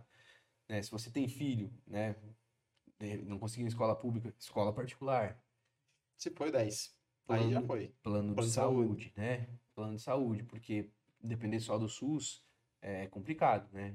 O SUS é importante, mas se você depender só disso, daqui a pouco você pega uma doença maior ou tem alguma complicação de saúde, plano de saúde é uma coisa que é básica, né? Pode te tirar do jogo, inclusive, né? Uhum. Muitas vezes uma falta de um plano de saúde, você juntou uma grana lá, tem 100 mil reais guardado. Poxa, aí você pega lá uma doença, pega um câncer, por exemplo, né? Se você esperar simplesmente o tratamento do SUS, pode ser que não dê tempo. Você vai pegar aqueles 100 mil reais e vai pagar a cirurgia que tiver que pagar, pagar o Uhum. tratamento que tiver que pagar. E, às vezes, por um, um custo ali que vai te custar 500 reais por mês, 600 reais por mês, depende do plano de saúde, você poderia, né, te jogar. É a mesma coisa, eu falo sempre dos seguros, né? Aham. São alguns seguros que a pessoa tem que ter, né? Precisa ser ter. É, seguro de carro, se você tem carro, seguro de casa, seguro de vida para deixar a sua família bem caso alguma coisa aconteça com você, e o plano de saúde. São seguros básicos na vida do ser humano. É, Seguro de vida também. Foi seus sete pila aí. Seguro de vida, a galera acha que é só pra morte, mas é pra invalidez e várias coisas. Acidente, ficar internado, cirurgia, vale pra tudo isso, Vale. né? Ninguém se tudo isso. prepara. É uma coisa que você não quer usar, né? Mas é bom ter caso aconteça, né? Eu tive um problema na minha casa ah, há três anos atrás, que o telhado quebrou uma telha e como a, a laje da casa era muito bem feita, começou a entrar água e não saía água lá de cima da telha. Ficou pesando. Ficou pesando e deu uma cedida na laje. Deu uma cedidinha leve na laje. E com aquela cedida, o gesso da casa trincou e caiu. Assim, é, ele começou a trincar, assim, que loucura. E um dia o gesso caiu. Eu tinha seguro, pagava 500 reais por ano. A reforma na casa deu 30 mil reais. 30 mil. E o seguro veio e Cobriu cobriu tudo. Entendeu? Então são coisas que você paga que às vezes você, poxa, pra que, pra que eu tô pagando isso? Mas quando você precisa, tá ali. É. Entendeu? São coisas assim que eu acho vai que qualquer um tem que né? ter. Sim.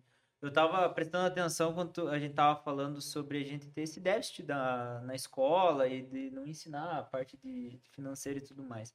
Mas eu acredito que é um grande desafio. Por exemplo, lá no início da conversa a gente falava dos cartões de crédito e tudo mais. É, de que forma que faz para você pegar talvez uma pessoa e tirar da mentalidade dela, por exemplo, vamos, vou jogar aqui, a pessoa Uhum. ganha 3 mil por mês. Ela ganha um cartão de 7. Então ela ganha 9, né? De- 10, né? Então ela Sim. ganha 10 mil. A, a A mentalidade, cabeça dela é assim. a cabeça dela é assim, então eu tenho cartão de crédito. E normalmente é, é aí que a pessoa erra, né? Sim. Então, normalmente ela pensa assim, ela se acaba, tipo assim, é, ah, vou pegar o cartão, agora eu vou fazer uma renda extra, talvez com as milhas, mas ela se vê no meio do caminho parcelando uma televisão nova, parcelando as roupas lá na, na, na loja de varejo, e quando ela vê, ela tá totalmente embolada mais do que ela tava antes, quando ela não tinha o cartão. Uhum. De que forma que faz para ela entender, é, antes dela ir partir para os investimentos, ela, ela saber é, o cuidado que ela tem que ter com o dinheiro, com o cartão de crédito, das finanças pessoais dela, né? Antes da gente entrar propriamente na parte dos cartões e das milhas, né? Uhum. Ah, você tem que ter uma coisa chamada orçamento.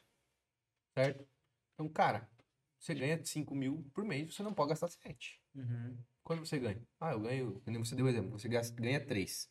Você não pode gastar mais do que 3. Uhum. Ah, mas então eu nunca vou poder comprar uma TV de 4 mil? Pode. Com organização financeira você pode. Mas você tem que saber assim, poxa, a parcela da TV vai dar 300 reais. Você tem que saber que você não pode gastar mais nada Uhum. durante 10 meses. Por exemplo, se a TV for 3 mil reais, você não pode gastar mais nada. Por quê? Porque o gasto de um mês você comprometeu pelos outros 10 Uhum. meses. Entendeu? Então, ou você aprende a fazer mais dinheiro. né? Então, como é que eu gosto de controlar minhas, minhas finanças? Eu compro parcelado, muita coisa eu compro parcelado. Especialmente quando a loja não me dá desconto para pagar à vista. Não Uhum. faz nenhum sentido eu pagar à vista o mesmo preço que eu pago parcelado em 10 vezes com a taxa de juros de 1% ao mês. Uhum. Não faz nenhum sentido.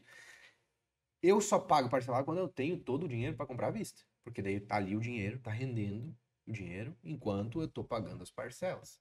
Se eu tenho dinheiro para pagar à vista, eu não tô tirando aquele dinheiro da minha despesa mensal. É isso que eu sempre falo Uhum. para os meus alunos lá que preenchem. Eu, eu libero sempre uma planilha financeira para eles. O pessoal pergunta: eu coloco aqui, eu estou comprando um celular, eu coloco aqui o preço da parcela ou eu coloco o valor inteiro? É, não, eu quero que você coloque o valor inteiro. Porque despesa você teve agora. Seu celular você teve agora. O meio que você vai pagar vai ser parcelado. Então você tem que entender que você teve a despesa agora. Você tem que entender que nesse mês você ultrapassou o seu limite de gastos. Ultrapassou muito. Ah, você vai pagar de forma organizada e parceladamente? Legal. Só que você tem que entender que agora, nos próximos meses, você não pode fazer a mesma coisa. Porque é isso que as pessoas fazem, elas se enganam com as parcelas. Uhum. Poxa, deu uma parcela aqui de 300, daí deu mais uma outra de 200, deu mais uma outra de 100. Quando a pessoa percebe, ela ganha 3 mil e ela tem 3 mil por mês parcelado no cartão de crédito. Uhum. Entendeu? Então, o que que ela faz? Ela paga o cartão, fica sem dinheiro. Daí ela gasta no cartão, Uhum. né? Daí ela não tem mais. Daí ela recebe de novo. Ela tem que pagar o cartão. Daí Vira ela- escravo do negócio, né? é, daí ela gasta de novo no cartão, porque ela tá sem dinheiro. E ela fica sempre pagando ali. E nisso é tão perigoso que chega um momento que o cartão passa um pouquinho da renda. E daí ela não consegue mais alcançar. Daí ela entra no rotativo. Parcela. Daí ela parcela o cartão de crédito. Daí ela entra no juro mais caro do mundo. É 300, 400% ao ano. Nossa senhora. Entendeu? Então, aí é que as pessoas se perdem. entendeu? Então, você... É pior que um agiota, se for ver, né? Muito Então, pior. Muito É, pior. o, problema, o bom é que não quebra as pernas, É. né? Não atira, mas...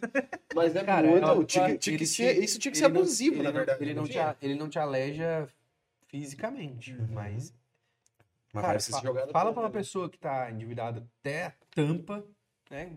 Pra ela produzir um podcast, pra ela começar um negócio na internet, pra ela ser mais produtiva no trabalho dela, Tem cabeça. pra né? ela cui- cuidar melhor dos filhos, pra ela ter um, um- um diálogo melhor com a es- pra pessoa ter um diálogo melhor com a esposa. Fala isso pra pessoa que tá com problema de grana. Cara, Precisa trabalhar, pagar. é, a pessoa não consegue nem fazer nada, porque ela só consegue pensar naquele pepino ali que ela tem.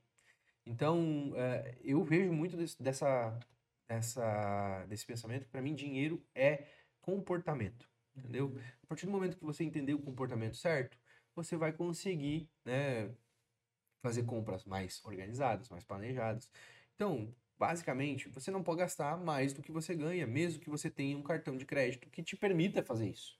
E é bom que você tenha isso. Porque se você tem uma ferramenta como essa, você vai aprender a fazer dinheiro com ela. Né? Primeira forma de você fazer dinheiro é tendo um bom cartão de crédito ali. né? Ah, não tem qualquer. Para começar a fazer dinheiro com cartão de crédito, qualquer cartão serve. É qualquer cartão. tá? Qualquer, qualquer, qualquer. Qualquer, qualquer, qualquer. De qualquer banco. Desses digitais também. Desses digitais também. Porque você vai aprender a fazer operações que vão trazer para os seus hábitos de consumo né, mais milhas do que qualquer outro cartão de crédito. Por exemplo, se você for na Renner e comprar na Renner na loja física ou comprar na loja online, é a mesma roupa? Uhum. É a mesma roupa, né? Então, se você já vai comprar na Renner, por que, que você não usa uma estratégia de milhas aéreas para comprar na Renner? É. Mas, tipo. é, Não é só gastar no cartão. Pois é, mas tipo Nubank. Nubank não dá milhas. Não. Não- Então não é todo o cartão, né? Não, mas você não, independente do cartão, você pode gerar milhas com ele. Por quê? Existem programas de fidelidade. Por Uhum. exemplo, Livelo, tá? Livelo é um programa de fidelidade do Bradesco com o Banco do Brasil. Lá na Livelo, você não precisa necessariamente ter um cartão do Bradesco ou do Banco do Brasil para fazer compras. Sim, algumas lojas você inclusive consegue pagar no boleto Uhum. e gerar pontos lá naquele programa lá. A Renner é uma das parceiras. Por exemplo, tá? A Renner e quase uma centena de lojas, né? Se, por exemplo, você pega uma promoção da Renner, que está dando 10 pontos por real gasto, imagina só, você comprou uma camiseta de 100 reais, vai gerar para você mil Mil pontos, tá? Esses mil pontos você vai mandar para uma companhia aérea quando também tiver uma oportunidade. Tá? Então, Uhum. você já ia gastar 100 reais. Aquilo tá dentro do seu orçamento. Uhum. Seu hábito de consumo. É isso que eu falo. Olha lá os parceiros dos programas de fidelidade e veja quais os hábitos de consumo que você pode comprar ali. Comprei na Renner, tá? 100 reais. Gerou mil pontos. Aí agora eu vou esperar uma promoção. Você vai juntando pontos ali. Apareceu uma promoção para você transferir para o Tudo Azul, que é uma companhia aérea. Onde cada ponto na Livelo vira duas milhas lá no Tudo Azul. Vira dois pontos lá no Tudo Azul. Então eu transformei mil em Dois 2 mil. Eu consigo vender por aproximadamente de 20 a 25 reais cada mil. 20 a Uhum. 25 reais cada mil. Então, esses meus 2 mil valem de 40 a 50 reais. 40 Então, a tu- 50 reais. Pagou 50 na camiseta. Eu paguei 50 na camiseta. Então, dentro do hábito de consumo da pessoa, ela já consegue gerar milhas para fazer uma graninha extra para começar a fazer as operações dela. Poxa, sobrou uma grana extra aqui. O que, que você vai fazer com essa grana? Você tem duas opções. Ou você torra o dinheiro, ou você usa esse dinheiro para fazer mais dinheiro. Entendeu? Uhum. Porque muita gente quer o dinheiro para torrar. Eu prefiro pegar o dinheiro, até posso desfrutar alguma coisa, usar alguma coisa, só que parte dele eu sempre vou reinvestir para fazer mais dinheiro. Então eu pego aquela, aquele caixa que eu tinha, que eu não tinha possibilidade nenhuma por, pela minha renda, e agora, poxa, apareceu uma oportunidade para comprar milhas. né? vou gastar 1.500 reais de milhas e vou vender no mesmo dia por R$ 2.200. Entendeu? Uhum. Existem essas oportunidades dentro do mercado de milhas. Então a gente consegue fazer isso e lucrar na compra e venda de milhas também. Assim que eu ensino meus alunos. Pr- Primeira coisa, aprenda a botar os hábitos de consumo dentro das estratégias dos programas de fidelidade. Depois que você fazer isso, a gente já consegue fazer operações mais avançadas, como compra e venda de pontos, né, como outras espécies de compra de produtos. Daqui a pouco, beleza, cara. Entendi, já tô com caixa aqui, tenho 5 mil reais que eu já juntei das minhas operações. Tô pensando em comprar um iPhone para vender. É, você também consegue comprar um iPhone no Brasil mais barato do que nos Estados Unidos, né? Com pontos. Usando essas estratégias, entendeu? Usando essas estratégias. Eu, eu não gosto de dizer com- Esse tu comprou sim. Aham. Eu não gosto de dizer com pontos, por quê?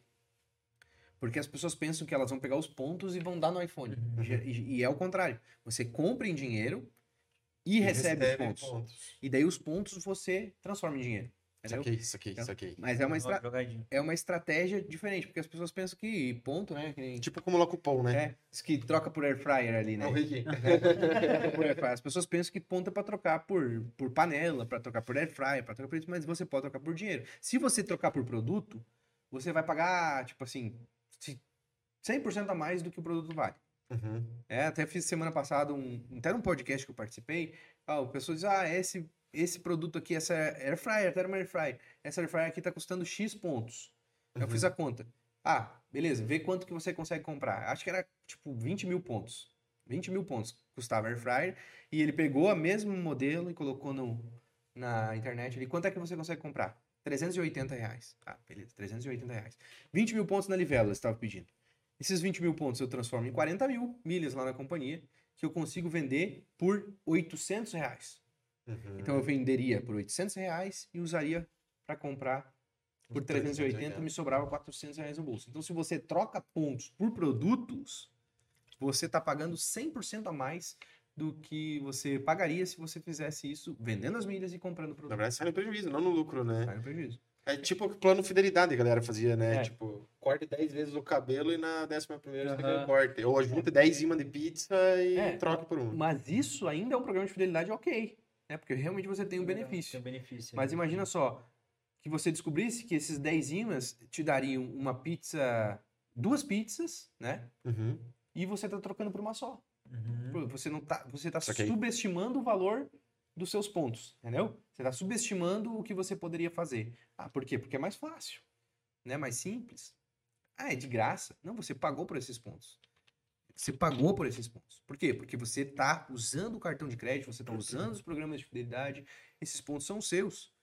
Inclusive, até a justiça brasileira já sabe que pontos valem dinheiro, né? Não sei se Uhum. vocês sabem. O Emerson Fittipaldi, ele ta- tava com uma dívida de 690 mil reais na justiça e a justiça mandou bloquear milhas aéreas dele para que as milhas fossem vendidas e ajudasse a Pagar, pagar. assim. Imagina só, se até a justiça sabe que dá para fazer dinheiro com milhas, você tá aí trocando ponto na torradeira. De- é, E ele devia ter várias milhas, Sim. né? É, ne- nessa historinha tem uma, uma história real de um, um cara que tava é, em exposição de arte e tudo mais. E ele queria comprar uma obra de arte, cara. Milhões de obras de Uhum. arte. E ele, provavelmente você conhece, ele comprou no cartão de crédito. Pô, ele ia. Eu vi que ele poderia viajar Ah, pra eu Paris o resto da vida só com as milhas que ele ganhou de comprar no cartão. Eu vi isso. E poderia, sei lá, fazer um cheque, fazer uma transferência. O cara bom. comprou no cartão de crédito, ele gerou receita a partir da- das milhas. Então, só nessa, ne- nesse exemplo bem básico que você deu, que o cara entra, faz uma continha na Livelo e compra pela Renner lá, ao invés de entrar no próprio site da Renner direto, o cara já economiza é, uma camisa desse tem já 40, sai por... 50%. Sai por 50? Então, é, é uma forma de fazer uma compra inteligente. O cara ia comprar de qualquer forma, né? Então, ele, ele acaba não deixando tanto dinheiro É. voando, né? É, eu digo assim, não precisa você gastar mais do que você gastaria. Se você botar dentro dos seus hábitos de consumo e planejar suas compras de modo que, por exemplo, eu, a TV da minha casa estragou. Por onde que eu vou comprar a TV? Vou na, vou na Casa do Bahia, ali na rua, e vou comprar? Vou no shopping, vou comprar? Vou no site da Casa do Bahia, e vou comprar? Não. Eu espero aparecer uma promoção, pego a promoção, compro por ali. Entendeu? Eu já ia comprar de qualquer maneira. Eu preciso comprar, porque senão as crianças me matam. Imagina, na casa com criança sem TV, né? Eu me mato, né? Atiro na minha cabeça. Então, eu, eu espero aparecer a promoção e faço a minha compra recebendo pontos. Vai, já apareceu a promoção, Vai. vai. tá, tá sem A TV esposa- então agora. Minha esposa quase me mata, cara. Minha esposa quase me mata. Ela chega assim, ai, João, tem que comprar roupa pras crianças. Aí eu, vamos esperar aparecer uma promoçãozinha na Renner daí. ela, ela Virou hábito, né, cara? Júlio, É, vamos esperar aparecer uma promoçãozinha na Renner daí a gente compra. É, é sempre assim, poxa, porque... Quase na volta a gente compra, né? Não, vou... Esse cara é que depois que você descobre, poxa, eu poderia estar botando 50% de volta no meu bolso de tudo que eu gasto. Nossa. né? De quase tudo. Tem coisas que a gente não consegue, né? Vamos ser assim, v- vai botar gasolina, tem os programas dos postos, você não consegue uma renda, uma, um dinheiro de volta tão grande, mas consegue alguma coisa. Agora, tem muita coisa que a gente gasta dinheiro que a gente Consegue. poderia botar 10, 20, 30, 40, até 50% de volta. Imagina só, galera. Todo o dinheiro que vocês já gastaram aí, botar 30% de volta no bolso de vocês, seria bom ou seria ruim? Nossa senhora. Mas cola- coloca isso no, no mês da pessoa que ela tem um hábito de consumo aí de mil reais, que seja do mês para pagar as contas da casa. Já é sobra- vamos dizer que sobe 30%, sobe 300 então cara. Cara, É. paga água, paga luz, paga o Tem um- passeio de fim de semana com os filhos. Tem um lance, né, que eu cadastro meu cartão, tudo que eu pagar no crédito já vai contabilizando ponto lá, né? Vai ficando Sim. no lugar, né? Sim, é. Isso aí você precisa de um cartão que pontue, né? Pra isso. Uhum. E, qual, e tem qual que é os do mercado? Tem vai fazer muitos. propaganda pros caras também. Tem muitos né? cartões, inclusive um dos bônus do meu curso é um e-book, os 101 melhores cartões de crédito do Brasil. 101. 101. Caralho. Dá pra escolher bem, Fazer né? mais de 100. Então eu botei os 101 melhores cartões de crédito. E lá tem assim, como você consegue pedir, como você consegue isentar anuidade, quanto é a anuidade, para quem é o cartão, quanto de renda você precisa para ter aquele cartão, quais os benefícios além de pontos que ele te dá, sala VIP, seguro viagem? Uhum. seguro, é, seguro proteção de compra, seguro proteção de preço, tudo, todos esses são benefícios que existem nos cartões de crédito e as pessoas não conhecem. Não sabem o que que é. é. Cada, Conhece, um, né? cada um real gastado no, no, no crédito vira um, um ponto, tecnicamente. Não, Hum. não. Ah, Depende, do muito do, do Depende cartão. do cartão. Tem cartão que dá quase um ponto por real, tem cartão que dá meio ponto por real. Bom cartão, tá? A partir aí de 0,40 por real é um bom cartão. tá? Uhum. Então, é, você já vai pontuar bem. né? Abaixo, muito abaixo disso, já vale a pena você pegar um cartão que dá 1% de cashback para você. Que daí é melhor Hum. cashback do que. O mínimo é você pegar um cartão que dá cashback, né? Se você Uhum. vai pagar ali no crédito, não vai gerar nada, melhor você, no mínimo, botar ali um. Mas é o que eu tô fazendo. É isso que eu É. tô falando. um Eu quero mudar o cartão pra começar a acumular os Pra pontos. acumular os pontinhos. E você pode usar o cartão que te dá pontos, pode usar o cartão que te dá cashback para fazer essas estratégias de milhas também. Uhum. Uhum. E aí você ganha nas duas pontas. Ganha na- no gasto do cartão e na ganhando- parceria da loja lá com a. É onde compensa, tu usa daí. Isso. Você pode usar para as duas coisas. né? Então tem inúmeros benefícios de cartão de crédito que as pessoas nem fazem ideia que existe. Por exemplo, tem o cartão da bandeira Elo que dá assistência pet. O pessoal gosta de pet. O pessoal do Paraná aí gosta muito de pet, né? Um DJ vai de pet. Vai dar like. Pai da like. Pai da de like. pet, né? Ele quer uma capivara agora. É uma- Quero uma capivara, mas é, capivara né? é, é, Aqui mas- tem várias.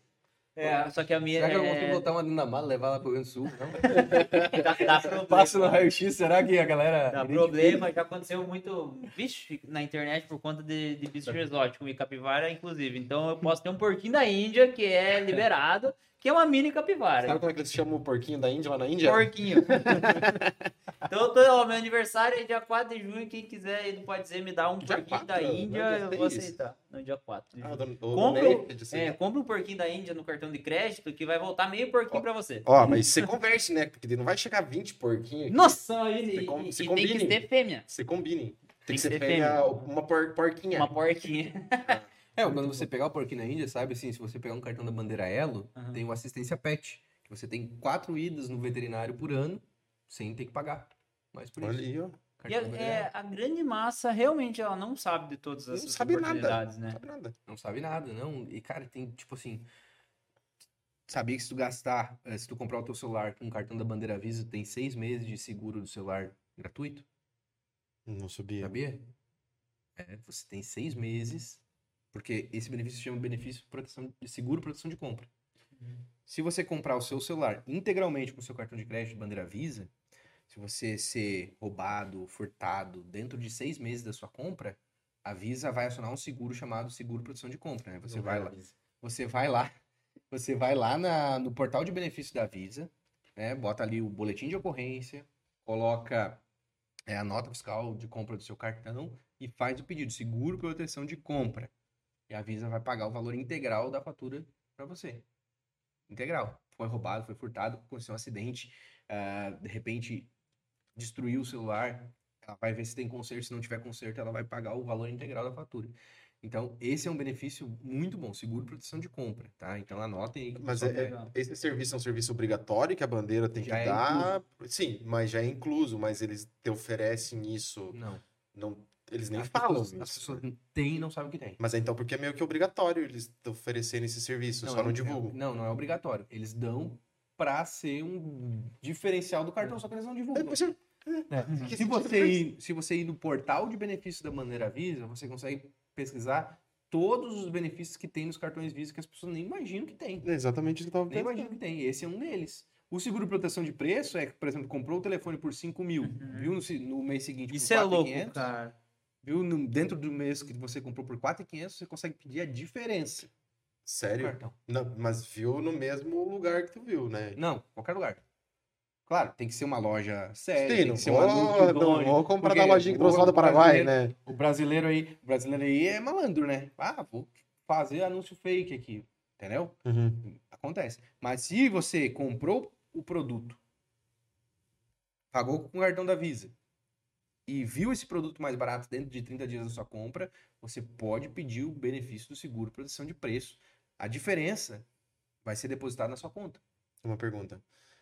Independente se em qualquer lugar do mundo eu comprar Tem que ser no mesmo território país. nacional. Tem que ser no mesmo país. Se você comprou nos Estados Unidos, o anúncio tem que ser visto nos Estados Unidos. Se você comprou no Brasil, o anúncio tem que ser visto Vamos no lá, Brasil. vamos fazer um. Paraguai e um comprei exemplo. esse celular lá e paguei no cartão. Aham, Só no Paraguai para Só no Paraguai, se eu ver em outra. Se você vê uma- um anúncio numa outra loja no Paraguai, daí você pode Fazer pedir. um exemplo, então. A pessoa foi lá, comprou na Casa do Bahia o, iPhone por 5 mil e no mesmo mês viu na Magazine Luiza por 4.500 reais. Ela Uhum. tem direito, pelo seguro proteção de, com, de preço. de preço, entrar e pedir o ressarcimento. É, que eu, eu já sabia desse, desse rolê, porque o Aaron, O o Aaron falou aquele me dia, falou né, naquele dia que ele fez, e um dia ele me mostrou como fazer, eu também não sabia. Uhum. O que, que ele falou? É, é bom você gravar sempre a tela quando você está fazendo Sim. a compra, é bom você Se, prevenir, né? se prevenir e tudo mais para você depois ah, para você ter como você comprovar que você comprou por aquele preço.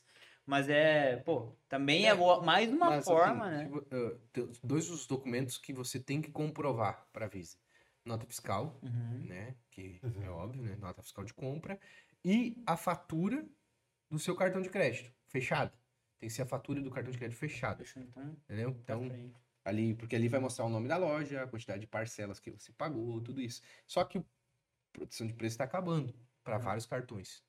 É, a gente deu boa notícia, agora tá dando uma notícia ruim. Pois é, É. que tristeza. O- Aproveita e comprar, o Visa, o Visa só vai ter no Visa Gold, né? o Visa Platinum, o Visa Infinity, que são os melhores cartões da Visa, não vão ter mais. Só vai ter no Visa Gold e o limite por cartão por ano é de 1.320 reais. Então, por exemplo, se você viu algo acima de R$ 1.320 De reais, diferença. é, limite de diferença, 1.320 reais. Então, comprou algo, ah, comprei uma geladeira por 5 mil, agora vi por 3.500, o limite máximo vai ser 1.320 Entendi. por ano, por cartão.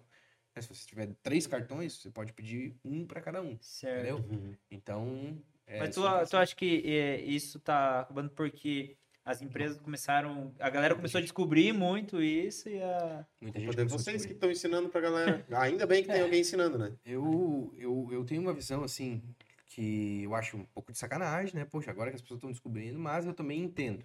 Porque tem muita gente que é malandra, né? Que paga qualquer Terrinha, preço né? para lucrar em cima do seguro de proteção de preço, né? Então, tem muita gente malandra. Acho o mais caro pra pagar. É, acho mais caro, depois pede o seguro de proteção de preço pelo mais barato, vende ali, muitas vezes, O o produto. produto, né? Porque é, quer, quer lucrar em cima daquilo, e daí o que acontece?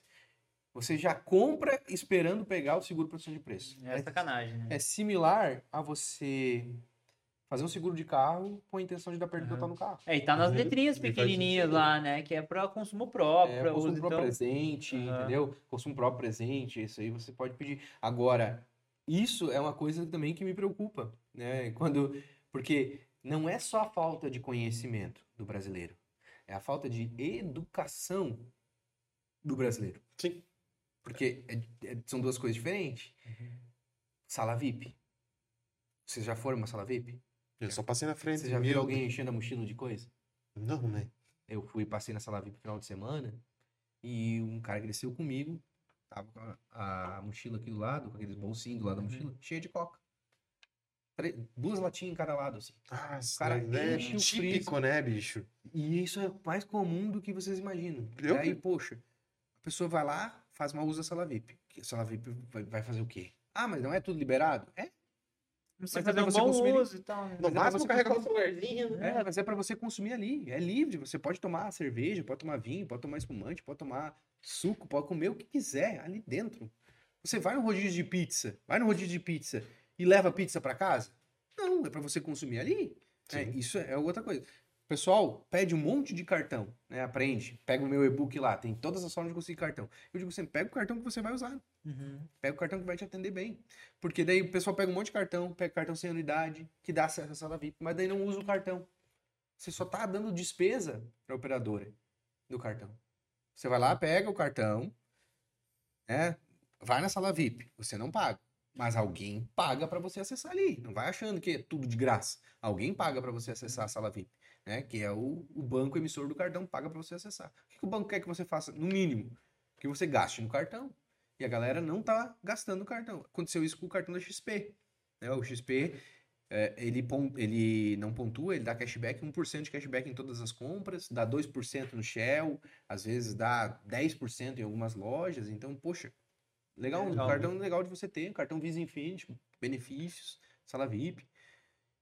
Só que a galera tava pegando o cartão porque tem o valor investido lá na XP e não tava gastando, mas tava usando os benefícios Uhum. não estava gastando no cartão. O que a XP fez? Quem gastar menos de 1.500 reais por mês não vai ter cashback. Quem gastar de 1.500 a 3.000 vai ter 0,5%. Quem gastar mais de 3 vai ter 1%. Por quê que ela fez isso? Porque a galera tá usando, Ah, porque a galera tá usando errado. Precisa ter uma via de mão dupla, né? né? Daí eu gosto sempre de dizer, né? E você já deve ter ouvido esse ditado, né? O bom paga pelo ruim. Aham. né? O bom acaba pagando pelo ruim. E, infelizmente, a galera que usa mal vai prejudicar a galera que quer fazer o quer negócio fazer direitinho. negócio geral. E esse, e esse lance de ponto, por exemplo, ah, eu tenho alguns pontos lá, tô guardando, e por algum motivo, sei lá, morro. Esses pontos são transferíveis ou é tipo, se perde no, no Não, você limbo pode da. transferir. Você pode transferir. Pode transferir. Seu, seu, seu cônjuge, seus filhos, pode transferir. Isso- Inclusive, você pode declarar seus pontos. É, então sua isso que eu ia falar, porque às Você vezes a pode declarar seus pontos na sua declaração de imposto de renda. Uhum. Porque são bem, por exemplo, você. eh, Eu até sugiro que a pessoa faça isso. Porque o que acontece? Você começa a ter renda com milhas, começa a fazer renda extra com milhas. Né? E se o pessoal não sabe, dá para fazer aí eh, 50 mil reais de venda por, por conta, mais ou menos, de venda de milhas por ano. Dá para fazer uma boa grana com venda de Caramba. milhas. Só que daí você começa. E as vendas de milhas até 35 mil reais por mês são isentas de imposto. Você não precisa pagar imposto.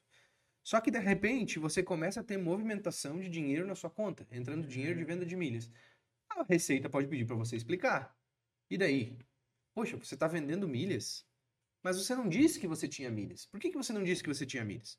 De onde que você conseguiu essas milhas? Então é eu sempre sugiro que sim, declare. Ó, eu tenho 100 mil milhas na Azul, tenho 200 mil milhas na Smiles, declara. Isso é, isso é, é só declaração, você não vai ter que pagar imposto para isso. Você vai conseguir ali justificar uma receita. Pode ser que a receita nunca te chame. Mas pelo menos você tá tudo certo ali, Tá tudo bonitinho, certo. entendeu? Legal. Já que a gente tá nesse assunto de milhas e pontos e tudo mais, aproveita e fala pra galera do que tem ativo lá do, do curso de milhas, como que funciona, quanto que é, se tem promoção ativa hoje pra quem comprar, como que funciona. Ah, maravilha. O meu curso, ele é, ele é uma comunidade, na verdade, né? Eu dou um curso de milhas completo, onde a pessoa consegue assistir através de videoaulas, e é uma comunidade, é um grupo. Hoje ele funciona um grupo no WhatsApp, eu gosto mais da ferramenta, podia ser no Telegram, mas eu prefiro o WhatsApp. Telegram, esqueci, É. né? Então, É. ali a gente consegue passar todos os dias as melhores promoções de milhas pra galera, passo a passo. Então, não é simplesmente assim, ó, galera, promoção na Livelo. Né? Eu, eu- quando tem uma promoção muito boa, eu coloco ali passo a passo, ó, se cadastre aqui, compre assim, faça isso, faça isso, faça isso, venda desse jeito. Faça o cálculo de quanto a pessoa pode lucrar e manda um PDF. Algumas operações, inclusive, eu mesmo faço. Gravo a tela eu fazendo para os alunos. Ó, galera, tá aqui, ó. Tá feito para vocês, só replicar que vocês conseguem estar lucrando. Além disso, tem um outro grupo, né? Tem um grupo onde eu só me, eu me comunico, tem um outro grupo pra galera tirar dúvidas, suporte. Porque não adianta eu largar pra vocês e você, poxa, como é que será que funciona? Manda tua dúvida, eu, minha equipe, a gente responde todos os dias, né? Então, Eu entrando, então, para pro teu, pro teu clube ali, pro teu clube de assinatura, então eu consigo tranquilo começar a mexer com essa parte de milha. consegue. Por quê? Eu te entrego a parte, pra, a parte teórica nas Uhum. aulas, tudo, todo, tudo, todo o, a base, o esqueleto que você precisa, ó, você precisa criar sua conta aqui, aqui, aqui, aqui, aqui. Você precisa fazer isso, é assim que funciona a venda de milhas, é assim que funciona a compra de milhas, é assim que funciona a compra de produtos.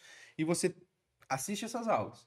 E lá na comunidade eu vou te passar as oportunidades. Ó, galera, tá rolando. Por quê? Apareceu oportunidade, você não vai ser pego aí com as causas. Não, tá, mas como é que eu faço? Onde é que eu me cadastro? Uhum. Faço isso. Você já vai estar com tudo, todo o esqueleto pronto. Certinho. Entendeu? Então, isso eu quis fazer para realmente democratizar o universo das milhas, Uhum. porque hoje qualquer curso online tá muito caro.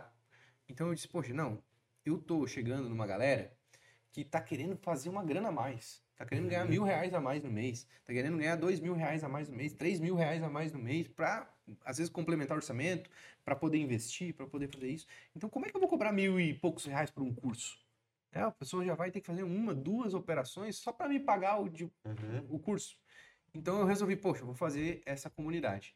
Então, quanto que eu quis fazer? R$ 1,33 por dia. Por dia? R$ 1,33 por dia. Custa R$ 39,86 por mês. Barato, né, cara? Barato demais. 39 Bem reais Da acessível. comunidade. É, dá pra comprar essas duas pizzas aqui, que é muito barata a pizza, né? Uhum. Muito barata a pizza, mas eu sempre gosto de dizer, cara, é menos do que uma pizza por mês. Sim. É uma assinatura da Netflix, entendeu? Uhum. E lembra a galera que são é, R$ 39,90 por mês, né? Mas se ele comprar no cartão de crédito, Já ganhou um já ganha dinheiro, já Ganha né? milhas. E se o cara quiser comprar o acesso de um ano à vista, né? Porque eu sugiro sempre, cara, um ano, um ano de acesso. Fica um ano comigo que eu tenho certeza que eu vou colocar aí, sei lá, uma boa grana no teu bolso. Sabe? Eu, eu tenho certeza porque é, isso que- é o que eu vivo, Uhum. sabe? É o que eu vivo. Depois, se quiser, eu mostro até print de aluno meu que faz 3 mil por mês de média. Que sabe? massa. Fez 19 mil reais de lucro em A seis renda meses. extra quase vira a renda principal. Não é, não é venda. principal. Fez, o cara, o, o- o meu- tem um aluno que fez 19 mil reais de lucro em seis meses como aluno. Cara, 19 mil reais de lucro, deu 3.100 e pouco. Só replicando. Só replicando as estratégias. E eu tenho certeza, um ano comigo você vai fazer uma boa grana. Talvez não fizer 19 mil, talvez você não tenha limite, não queira fazer tanta operação, mas eu tenho certeza que você vai fazer várias. Inclusive hoje, por exemplo. Quem entrar hoje tem duas operações. Uma de compra e venda de pontos, que se a pessoa tiver 1.750 reais de limite, ela faz 750 reais de lucro. Tô louco. Sim. E outra, é, e a mesma operação, se você tiver 2.625 reais, você faz mil reais de lucro. Hoje. É, Então você- o, o cara consegue fazer as duas operações hoje. Não, uma ou outra, né? Uma ou Uma outra. ou outra, essa é a mesma. Se você tiver 1.750, você faz 750. Se você tiver 2.625, você faz 1.000. Se tiver dois cartões, consegue fazer as duas. Não, isso daí você tem que fazer em duas contas diferentes. Sim. Que é a mesma operação. Ah, é a mesma paguei, operação. Daí depende de paguei. quanto que você quer. Mas se eu quiser, eu posso também ter duas contas, isso? Pode fazer uma conta pra você, uma conta pra sua esposa, mãe, pra esposa. mãe. Pode criar conta pra todo mundo. Se você quiser, por exemplo, ah, eu tenho quatro pessoas. Pode fazer quatro vezes isso. Se você tiver limite no cartão, pode fazer quatro vezes isso. E outra que tem uma operação para comprar um iPhone, né? Mais barato nos Estados Unidos. Peguei, puxei um iPhone, é, eu, eu botei lá no grupo um iPhone 14 Pro Max, né? Foi o modelo que eu peguei, tem vários outros modelos. Ah, eu quero um iPhone 14, quero um iPhone 13, enfim. Vê lá o modelo que tem. O que eu botei lá no grupo, eu peguei um iPhone 14 Pro Max, peguei o preço nos Estados Unidos, fiz a conta e peguei o preço que sairia nas milhas. Né? Tá dando mais barato no Brasil do que nos Estados Unidos. E já tem, vem tudo tranquilo, você não tem problema nenhum, É, né? na tá Casas na Bahia, Você casa. tá comprando. Você tá comprando na Casas Bahia. Entendeu? Vai chegar na sua casa, sei lá, sete dias. É, no, no fim da operação ele sai mais barato por conta da milha que você das acaba milhas acumulando. que você gera. Das milhas que você gera. E você tem a vantagem, né? Nos Estados Unidos você paga à vista, no É, isso, Brasil paga você paga 12 vezes sem juros. Sem juro. E essas promoções, elas geralmente acabam no- quando crava o relógio do dia, ou tipo, sei lá, termina 5 horas da tarde, termina 3 horas essa, da tarde. essa promoção do iPhone, eu acredito que vai ser só hoje, porque geralmente quando sai promoção boa de iPhone, a galera compra rápido. sabe? É, até É, acabar os estoques. Eu mesmo tenho aluno de, de que é dono de loja de eletrônico. O pessoal compra 3, 4, 5 iPhones. Porque, poxa, se você vai comprar lá nos Estados Unidos, tá pagando mais barato aqui no Brasil, tá Sim. parcelando ainda, melhor para você, né? Claro. Então a pessoa acaba comprando, o pessoal compra um monte.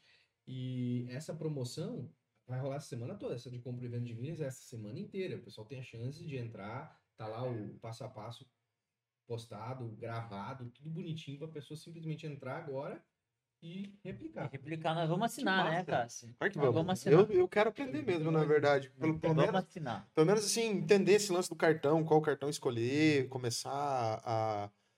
a- cara, porque eu gasto bastante grana assim no cartão que, que fica perdido. Já faz um tempo, sim, que eu queria. Que fica na mesa. É, exatamente. Tipo, aproveitar esse, esse lance. Nem que seja pra. Uhum. Tipo assim, não, nem pra fazer grana, mas pra viajar. Sim. É, que, pra... que, tipo assim, eu, eu gasto durante o ano e no final do ano eu consigo pagar minhas passagens. Cara, viajar é a melhor coisa. Mas eu Porque, concordo assim, ó, totalmente contigo. Falo pra você, semana, semana passada saiu uma promoção da Avios, é o programa de fidelidade da Ibéria, uma companhia aérea espanhola. De Guarulhos para Madrid, você pensa só, Guarulhos para Madrid, Uhum. de executivo. Se você comprasse os pontos lá na Livelo, transferisse para para Avios, você conseguia viajar de Guarulhos para Madrid, de executiva, não é econômico, Uhum. por 1.700 reais. E de volta? Não. A ida? É, eu Essa voltar. passagem, essa passagem tranquilamente, essa passagem, essa passagem é em preço de econômica, né? Pra Sim, voltar da Europa é Mais barato que econômico. né? né? É, mais barato que econômico. Mas essa passagem tranquilamente valeria aí uns 8, 9 mil reais. Simplesmente por você comprar a milha, transferir e emitir a passagem com milhas. Olha só o que você consegue economizar. Imagina se você souber como fazer milhas de graça, que você vai comprar dentro dos seus hábitos de consumo. né? Você nem comprando já vale a pena as milhas. Se você gerar milhas a custo zero, vale mais a pena ainda. Que massa. Vamos ler as perguntas? Temos perguntas aí, meu Tem piá? pergunta? Opa, vamos lá. Vou ligar aqui no microfone. É, a gente tem uma pergunta, eu vou deixar vocês adivinhar quem que perguntou. Eduarda. Ah, ela mesmo. Mas mandou umas 80 aqui. Manda, manda. A gente responde. A gente não, a gente, a gente não se custa. Eu tô louco pra pegar a pizza, mas eu vou esperar, cara. Eu Vou sujar a barba aqui, vai ficar, vai ficar errado. Ela perguntou, primeiro, né? A primeira das 80 perguntas dela. É, qual o valor em porcentagem da renda que uma pessoa deve colocar em investimento, em média? Ah, isso depende muito da, da renda que a pessoa tem. Quanto mais grana você ganha, maior vai ser o percentual. É, Eu sugiro, eu sugiro, claro, tudo depende de quanto você ganha. Ah, se você ganhar um salário mínimo, você não vai conseguir fazer isso. Provavelmente você não vai conseguir fazer isso. Agora, eu sugiro pelo menos 10%. Tá? 10% vou destinar aí para o meu futuro. À medida que você for ganhando mais, eu sugiro não manter os 10%, eu sugiro aumentar os 10%. Né? Que é o quê? Acelerar o processo. Poxa, se você ganha 5 mil reais, guardar 10% é 500 reais. Você vive com 4,500. Uhum. Se você ganha 50 mil reais, guardar 10% é 5 mil. Mas você vive com 45. Será que não dá para você viver com 35 e você guardar guardar, mais. guardar, guardar mais? Tá, né? Porque chega um momento que o cara não começa a aumentar tanto o custo de vida dele, né? Exatamente. Só o cara, ele tipo, comprar. ah, beleza, eu me, eu me custo 10 mil pra viver por mês. Como, ah, chega um momento que tá gastando 50. Tudo bem, aumenta ele 15, 20 no máximo. Mas quanto mais eu, eu, eu, eu começou por exemplo, 10%, daqui a pouco é 30%, daqui a pouco é 40%. Porque ele É, o vive cara- com 20%, ele, ele vai invertendo, né? Sim. Só que o cara vai fazer, tipo assim, investimento de, de imóvel, alguma coisa assim, que ele tem um gasto maior, né? Porque Sim, mas é, o imóvel também pode entrar na parte dos investimentos, né? é, Sim. tem mais isso, né? O pessoal tem que entender isso aí também, né? Claro, não imóvel de moradia. Imóvel de moradia, investimento é quando você investe em algo É, que vai retornar É, dinheiro eu tava você. falando do, do imóvel. Ah, vou morar, vou ter minha casa lá no campo, como eu quero ter. Então, va- vamos. É... Né, deixa as perguntas. Tem bastante perguntas. Eu ia falar alguma coisa de imóvel, mas. é, Existe, existe dentro do, do mundo financeiro, dentro do digital, é, a galera bateu muito tempo. Ah, compra imóvel, não compra imóvel. Ah, o Thiago Negro falava muito, né? Uhum. Ah, não compra imóvel, daqui a pouco comprou uma, uma mansão, né, e tal, não sei o quê. E, e brigava-se muito, né, quanto isso. Ah, será que compra, será que não compra? E o discurso ele vai mudando, porque, ah, cara, se compra, se é o sonho, ah, por segurança e tudo mais. Na sua opinião, é, compra imóvel ou não compra? Independente. Ah, é porque é um sonho, é porque vai trazer uma segurança de certa forma, vale a pena, não vale? Eu fico mais com a galera da velha guarda que compra e tem, ou da, da piazada que vem, não, não compra, aluga e o dinheiro você deixa investido. Sim. É, não existe resposta única para isso. Existem realidades completamente diferentes umas das outras. O que eu digo? Quanto mais caro for o imóvel, menos vale a pena você comprar. Essa é a realidade. Quanto mais caro for o imóvel que você comprar, menos vale a pena. Por quê? Se você pegar um imóvel que é financiado aí, Minha Casa Minha Vida, dificilmente você vai ter um aluguel, mesmo desse imóvel, que seja maior, seja menor que a parcela. Uhum. Entendeu? Dificilmente o aluguel vai bater a parcela. Então, nesse caso, a pessoa quer comprar a casa, Minha Casa Minha Vida. Tá? Vale mais a pena você comprar. Você tem um juro baratíssimo. E a sua parcela vai dar menor do que o aluguel. Entendeu? Uhum. Agora, quanto mais caro for o imóvel, essa diferença vai ficando cada vez mais gritante.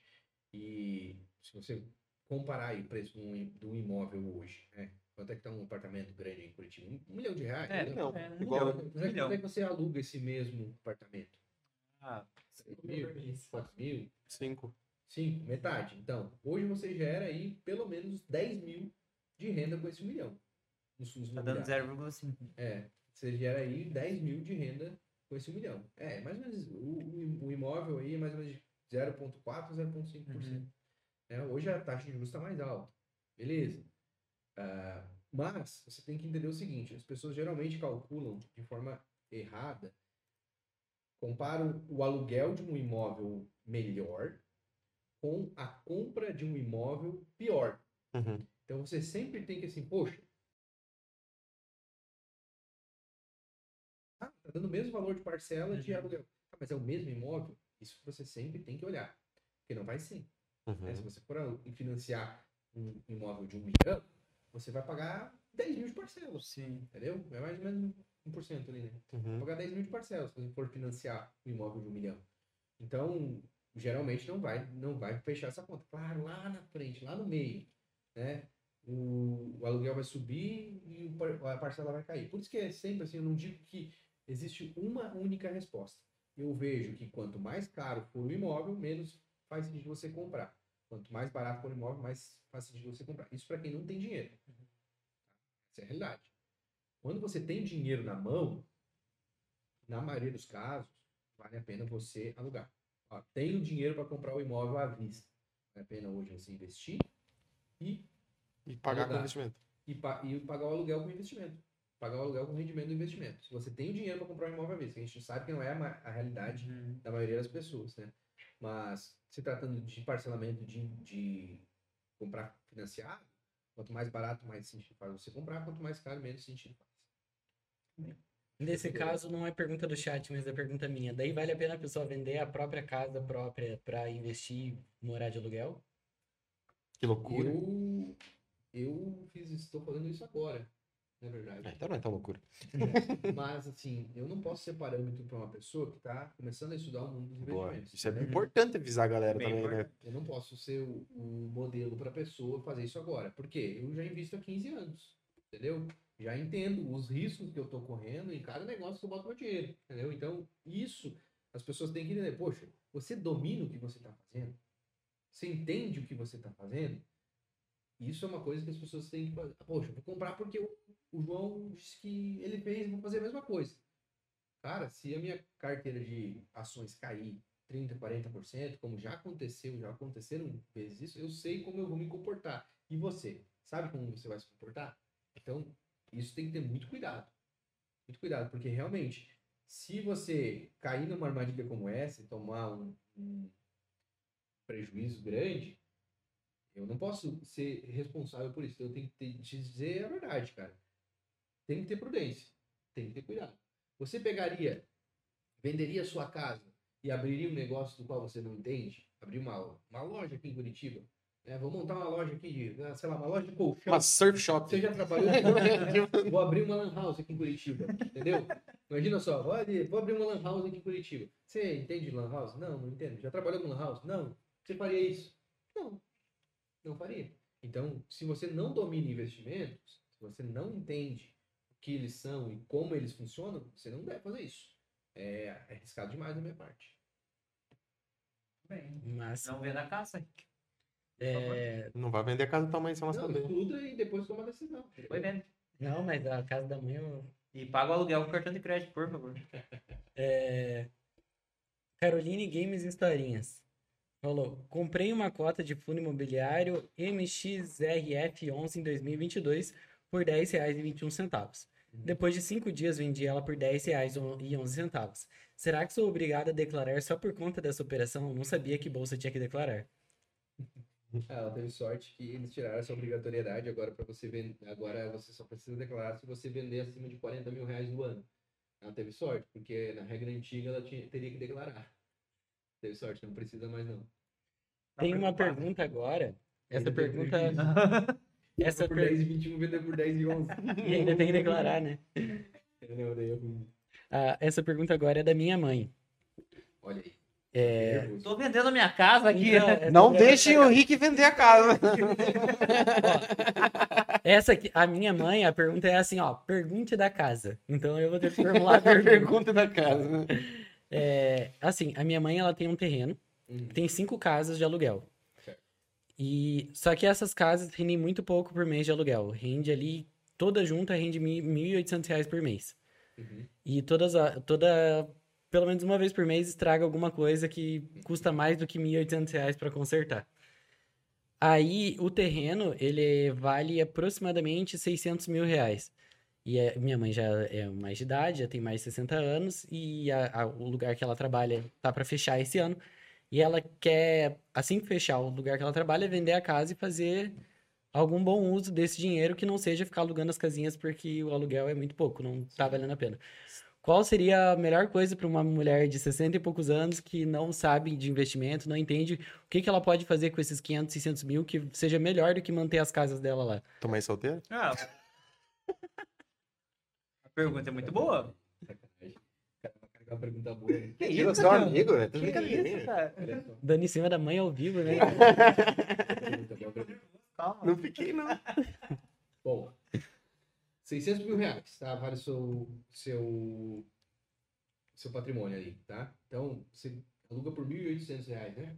É, são cinco casas alugadas, mas é uma casa alugada por mil, a outra casa é alugada por 500. Aí uma das casas, é, o aluguel é trocado pelo serviço de cuidadora de idosos que cuida da minha avó. Toda Então, sema- e toda semana tem. E todo mês tem custo para você. Então, É. essa é uma grande coisa que as pessoas geralmente não calculam no aluguel, né? Inclusive, o aluguel, deve, não sei se é declarado, mas deveria ser declarado lá no imposto de renda e pagar imposto de renda só para aluguel. é, ela paga. É, então, olha só. Fundos imobiliários são isentos de imposto de renda dos dividendos. Você recebe limpinho, tá? Não vou dizer para sua mãe investir em fundos imobiliários, porque, como eu já falei, são ativos de renda variável, pode ser que desvalorize, ela pode ter uma sensação ruim. Mas, por exemplo, se você pegar aí um tesouro direto, né? Emprestar dinheiro para o governo, tesouro direto é um investimento mais seguro que tem dentro do Brasil, tá? Por quê? Porque o Brasil quebrar, o dinheiro do Brasil vale o quê? Né? O quê? Tesouro direto é o investimento mais seguro em termos de mercado financeiro, né? Claro, no imóvel você tem um imóvel ali, que também pode né, ser, sei lá, pode acontecer um monte de coisa. Mas o Tesouro Direto tem uma modalidade chamada Tesouro IPCA, que é o quê? Você ganha o IPCA, que é a inflação, mais uma taxa anual. tá? essa taxa anual. De hoje está em torno de 6% ao ano. Então você ganha a correção da inflação do ano mais 6%. Só nisso, só esse, se você desconsiderar a inflação, só nisso, né, você vai sacar só os 6% ali do- da correção, vai deixar a inflação corrigir o seu dinheiro, você já dobraria esses 1.800 para 3.600 reais, que é 6% sobre 600 mil, entendeu? Uhum. Já daria 3.600 reais e o seu dinheiro iria crescer todo ano. Esse ano seria 3.600, no ano que vem seria 3.600 mais a inflação, porque você não tirou a parte do rendimento que a inflação tem. E esse valor é pago semestralmente. Seria um tesouro IPCA com juros semestrais. A cada seis meses, eles pagam todo o juro, toda a rentabilidade que o seu dinheiro teve ali naquele período. É, administra esse valor no, período que ela não recebe ali. Isso aí. Um Seria, seria, um- seria uma boa opção assim para renda de forma completamente conservadora. Claro, fosse meu dinheiro, eu botaria em fundos imobiliários, ações, diversificaria. Mas uma pessoa que é muito conservadora também pode deixar uma parte, por exemplo, em Tesouro Selic, que hoje está rendendo 1% ao mês. Né? Por exemplo, divide metade, metade ali, né? 300 mil você coloca. Esses 300 mil vão render hoje, né? Mais ou menos 3 mil. Os outros 300 mil você pode deixar em Tesouro IPCA. Eu não gosto de deixar tudo numa coisa só, porque o Tesouro Selic ele paga a taxa de juros do atual momento. Então, daqui a pouco a taxa de juros cai, né? Você tem uma, Cai, João. uma queda no seu rendimento. né? Eu botaria tudo no Tesouro Selic. Muito bem. Tem mais pergunta, Rick? Tem. Vou ler mais uma aqui da Duda. Tá bom. É.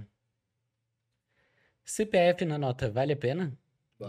Essa é pergunta. muito boa essa Muito pergunta. boa pergunta. Muito boa. Vale, vale a pena sim. Cada estado. Independente tem- do valor que passe.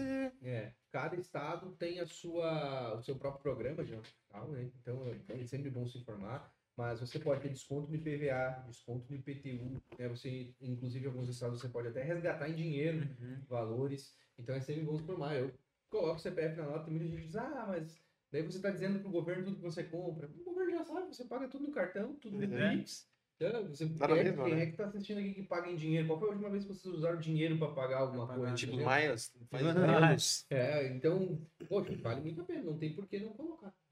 No, do Paraná, o programa do Paraná dá é dinheiro. bom, né? É, dá dinheiro, só que você tem que. Tá com tá tudo ligado, em dia, né? tem que tá tudo em dia também, não pode estar com, com é, multa no carro, essas coisas. Mas Aí se tá. tiver, não dá pra pagar com isso?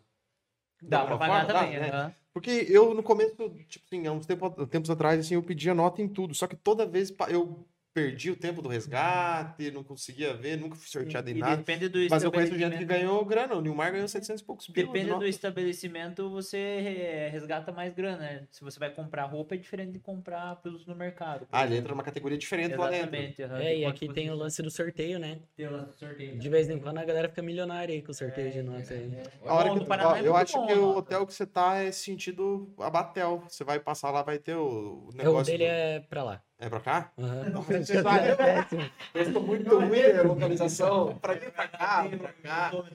Mas tem- é, não é impostômetro, é o devo... da- da- Devolutômetro. É, isso aí, que daí lá tem passando quanto que o governo vai devolvendo de, de imposto lá. Muito legal. Antes da gente encerrar, eu vou fazer uma pergunta bem, bem ampla aqui. A gente vê é, um samba hoje no, no dólar, né? Então ele chegou a 5,30, 5,34, eu acho, e começou a baixar. Hoje foi a 5 de novo, foi a 4,89. Você acha que tá chegando ao fim a hegemonia do dólar ou você acha que é apenas um percalço em, em todo esse período de média que a gente tem de valorização do dólar?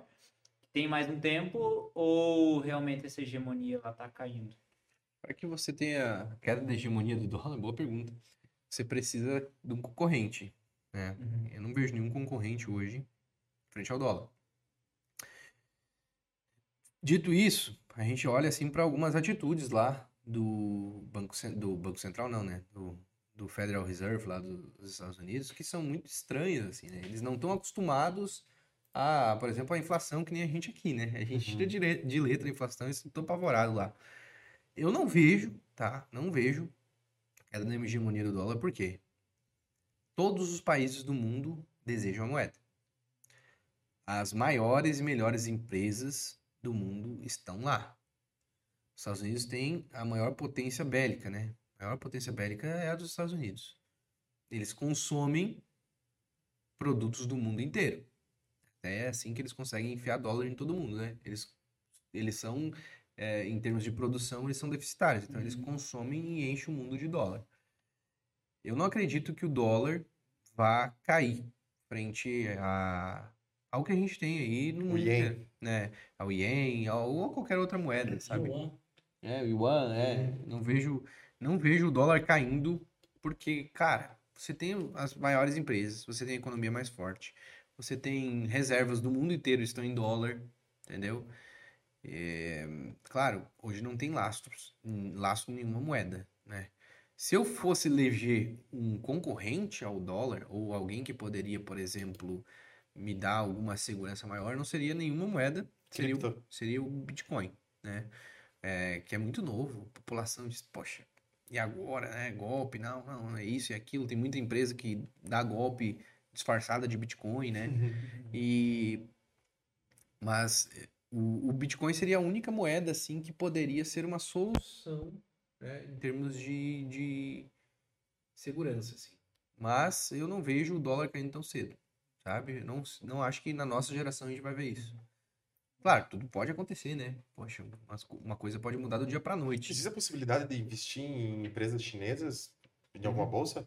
Sim, inclusive tem um, um, um ETF na Bolsa Brasileira que se chama. eh, ETF é um, é um fundo de investimento que replica um índice financeiro. Né? Então, por exemplo, você tem lá a Bovespa, né? A Bovespa não é uma ação. O que é a Bovespa? Né? O Ibovespa é um índice com as 90 maiores empresas do Brasil ali, 90 empresas mais negociadas na Bolsa. Eles pegam a média daquelas 90 ali, frente ao volume de negociação, e cria esse índice Bovespa. É isso que você vê. Ah, na Bolsa de Valores tem um ETF, né, que é um fundo que replica um índice que se chama China 11. Uhum. né? você pode investir nesse ETF e daí você está se expondo ao mercado asiático. Né? Eu não vou sair por na China procurando empresas para investir. Né? Eu prefiro pegar uma cesta que tem várias empresas ali. Mas é um mercado interessante, né? Não É. tipo, se especializar ou estudar. É interessante, só que o que a gente espera de um país com uma economia, com um governo totalitário, né? A qualquer momento ele pode, por exemplo, sumir com os empresários e deu, né? Mas isso acontece hoje lá? Tipo, Acontece. Pode acontecer. Na China acontece? É. Eles, tipo, eles defendem a ideia de que o, que o bilionário e o chão de fábrica têm o mesmo poder político. Então, tipo, se o dono de uma empresa X começa a pressionar o governo, fazer algum lobby, alguma coisa, ele... Mano, aconteceu isso com o carinha lá da. Que deu umas.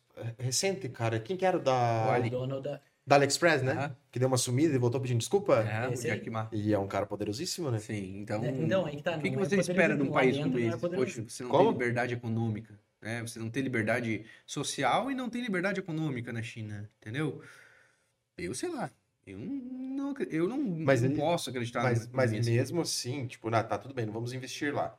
Mas mesmo assim, tu acha que a, que a moeda chinesa e a própria China não, não amedrontam os Estados Unidos e o dólar? Eles estão tentando ocupar esse espaço. Porque eles são poderosíssimos também, né? são poderosíssimos, nossa, em termos de, de potência Bélico. gigante. É, bé- bélico, Tecnologia, tecnologia, tudo. Mas pessoas. só que os outros países têm que comprar a ideia de que eles podem ser o, o amparo, caso, né, se precise. E a China pode ser o amparo do mundo, por exemplo, em termos de, de estabilidade política, pode ser. A China não pode querer dominar todo mundo. Eu acho que pode, todo regime- eu acho que os Estados Unidos também podem. Todo regime, mas não é um regime totalitarista. É um regime democrático, é diferente. A China não tem democracia. Eu não acredito num país assim. Não posso É, acreditar. tem que ver o que que Se você fosse, por acham. exemplo, você tivesse fazer uma aliança, tá? Com um país, você preferia os Estados Unidos ou a China? Cara, os Estados Unidos não me deu visto. Talvez eu prefira. Eu corro pra América, cara. Meu sonho é morar nos Estados dois Unidos. braços. Meu sonho é morar nos Estados Unidos. É, eu não faria, não, eu com certeza escolheria o, os Estados Unidos. Mr. Sun. É, porque mesmo que você não concorde, por exemplo, com, ó, não tava lá o Trump, o pessoal não gostava, agora tá o Biden, o pessoal não gosta também. Se você não gostar do presidente, pelo menos você sabe que daqui quatro anos você tem a chance de trocar o presidente. Na China, o que você faz se você não gosta do, do imperador lá? Você entra escondido dentro de uma caixinha e foge. Né? E como é que eu vou, como é que eu vou É, confiar num país também, como né? esse, entendeu? Não, Pra mim não, não, não me serve, não. Não rola. Claro, você não investir a parte, pode ser que você esteja perdendo uma boa valorização, né? Você, pá, poxa, quero expor 5% da minha carteira à China, né? Uhum. Pode ser uma boa estratégia, né? Mas você tem que ter noção que é um ativo de risco maior do que nos Estados Unidos. Porque quem você vai investir nos Estados Unidos? Apple, Google, Facebook, Microsoft, Bank of America, Coca-Cola, McDonald's. Você vai investir em São empresas... coisas que você consome, né? Na É, verdade, você está consumindo o produto. Exato. Né? Então, poxa, se você pensar no investimento como ah, aquele primeira coisa que você deve pensar é aquilo que você consome. Como eu falei aqui do Brasil, né? A gente compra bancos, energia elétrica, Uhum. saneamento. Lá nos Estados Unidos, todas as empresas de tecnologia, né? A gente está rodando aqui pelo YouTube, empresas dos Estados Unidos, né? Os nossos celulares aí, tudo Apple. Poxa, a gente posta no Instagram. A gente, enfim, usa muita tecnologia de lá. Então, por que não investir lá também? Entendeu? Então eu penso assim, não vejo alguém vencendo os Estados Unidos, é, o dólar caindo nos próximos. Até porque, poxa, quem é que vai ocupar o lugar? Né? Quem é que vai ser o país? Poxa, não, agora nós vamos fazer reservas internacionais na moeda chinesa. Você vai fazer reserva internacional numa moeda cujo o imperador pode fazer o que ele quiser lá. A China pode fazer o que ele quiser. Se ele botar trabalho escravo lá, ele, ele, se ele quiser fazer, ele faz. Os Entendeu? teus conterrâneos também botava. É. Mas isso é outro tempo aí, pelo amor de Deus. Não, outro Mas- tempo. Esses dias os, os saltão lá. É loucura, né? Tem mais perguntas, Henrique? Tem. É, última aqui para fechar. É, o INSS vale a pena para jovens adultos entre 20 e 30 anos? Acho que a gente já respondeu essa É. pergunta aí. Já. Mas, não, com certeza não. Para pessoa, por exemplo, que é PJ e. O INSS, ele é uma obrigação. Se você consegue fazer o, o- a sua aposentadoria complementar, ela vai ser sempre melhor do que o INSS. Porque um dia o- eles vão chegar, vão bater na mesa e vão dizer, ó, acabou, galera. Agora de diante é, é 100 contos por mês para cada um e é isso. Faz um tempo que tá todo mundo alertando sobre isso. Uhum. É, né? Faz uma Faz galera um falando que vai acabar e que vai dar ruim. Já é meio que um consenso, né? Já é meio conhecimento comum já, né? Com certeza. Uhum. Isso aí. João, é isso, cara. Antes da gente encerrar, fala as redes sociais, onde que a galera te acha. O curso a gente vai deixar o link embaixo Link aqui embaixo, no aqui na vídeo, né? descrição, a gente A gente vai fazer, né, Cássio? Vamos. Vamos fazer, né? No clube lá. Ou da, da- das milhas do cartão? É, vamos, vamos. Tem que fazer. Deus livre. Cara, ajuda a gente, né? Ô, galera. Cara, eu tenho uma pergunta. Olha aí. Olha. Que eu, que eu fiquei de fazer e é uma pergunta minha. Que é experiência própria também. Então vai. Como que a pessoa se livra de uma dívida que é muito, muito, muito absurdamente, escalonadamente maior do que a renda dela? Agiotagem. Vende um. Foguetinho, cara. Tam- Também conhecido como FIES. É. Não, mas a sua dívida é controlada, né? Não. Não. A dívida é ele que não. Não, tipo. Mas a dívida tem uma parcela pequena com juro baixo. Não, mas é um- uma parcela que é muito acima do meu orçamento ainda. A sua parcela é maior do que o seu orçamento mensal. Assim, é, o meu FIES tem um débito ali, uma sobra ali de uns 70 pila, assim. Uhum. Aí, como que se livra de uma dívida dessa, assim? Aumentando sua renda, primeiro de tudo. Você tem que aumentar sua renda. Pedindo Não- a conta não- aqui e achar um não tem emprego que muito pague você mais. fazer. Porque se você tá com uma dívida atrasada, né? Você pode ir por esse lado também, né? Não pagar a dívida, esperar juntar uma grana e tentar quitar. Não é bom pro seu nome, pro seu score, né? Que é o sua pontuação de crédito. Isso vai ser muito ruim para você. Mas é uma forma, daqui a pouco, de você sair dessa. A outra forma é você aumentar sua renda, né? Fazer renda extra para para justamente com o objetivo de pagar aquele, aquela dívida ali, entendeu? Então essa é, é uma das formas. A outra é você deixar a dívida crescer e depois tentar negociar. É, é isso. Fazendo do jeito certo, então. Com as redes sociais, João. Pode me encontrar no Bolsa Start, né? Bolsa Underline Start no Instagram, no TikTok, Bolsa Start no Quai, Bolsa Start no YouTube, ou por todas. Se procurar Bolsa Start vai me encontrar. Só toma cuidado que tem muito fake por aí. É, eu Ah, não vou, eu não, falando, né? não vou seguir vocês de volta, tá? Se, se alguém seguir vocês de volta, são os meus fakes, então A galera faz o fake teu e tenta, e, e tenta vender Replica o coisas, vídeo lá. Eles, coisas. eles replicam tudo, copiam o conteúdo, não só meu, mas de vários outros influenciadores, né? Não só do nicho de finanças, mas de vários outros. Chamam as pessoas no direct, daí você olha lá. O, o- o- até o meu link da bio é o mesmo, eles copiam. Daí tu pensa, poxa, mas então o João criou um outro, né? Hum, Mas o que, que eles fazem? Eles fazem isso, aparentemente é o João, mas não é. Chama a pessoa no direct. Como é que estão as tuas negociações dos seus investimentos? A pessoa diz, ah, não quero começar, ou já começo, tô perdendo dinheiro e tal. Eles vão lá e di- dizem assim, ó, eu, eu tenho essa minha conta secundária aqui para investir o dinheiro para meus alunos. E você pode fazer, transformar mil reais em 15 mil reais Me- Nossa. em uma semana. Eles fazem isso. E daí a pessoa acredita, porque pensa que a gente, né? Poxa, Ah, tá, tá clonado ali, né? Já, já aconteceu de um influenciador financeiro postar que teve um seguidor que foi lesado de 70 mil reais. Nossa, cara. Por que que acontece? Eles pegam 100, daí eles, ah, você teve 2 mil reais de lucro, mas para que você consiga liberar esse lucro, você tem que depositar mais mil. Daí a pessoa acredita, ah, beleza, vou depositar. Depositei. Daí a pessoa, ah, agora você teve 5 mil de lucro, mas você precisa depositar 2 mil. E assim eles vão levando. Vamos indo. E vão tirando mais um pouquinho, mais um pouquinho, mais um pouquinho. E a pessoa acaba caindo, cara. É muito triste. É muito triste. Isso aí. Antes da gente encerrar, Cássio, vamos fazer o último jabá aqui pra pizza pra você, que vale até as 23 horas hoje. É isso né? aí. 23 horas com o cupom investimento. Cupom investimento hoje até as Bota a telinha, 23 Rick, né? horas. Hoje até as 23 horas com o cupom investimento você leva a pizza de calabresa do pizza pra você de 40 reais por 15. Lembrando que é um por CPF. Exatamente. 40 por 15 tá de boa, 40 por 15 né? tá bem de boa. É Curitiba e Santa Catarina essa promoção, né? Exatamente. Na Curitiba, Paraná região e- Paraná e Santa Catarina. Isso Isso. aí. E se você quiser pedir pelo iFood também, você tem que dar uma olhada no- na- nos lugares que entregam e tudo mais e ver a Isso taxa de Mas entrega. escaneando o QR Code que tá na, na tela de vocês aí, vai direto pra conversa do WhatsApp. Pode ser podcast, vai aparecer lá, você coloca lá o cupom investimento. É isso aí. Que é bom, não precisa ser caro. Não precisa ser caro, né? É Melhor investimento que essa pizza aí.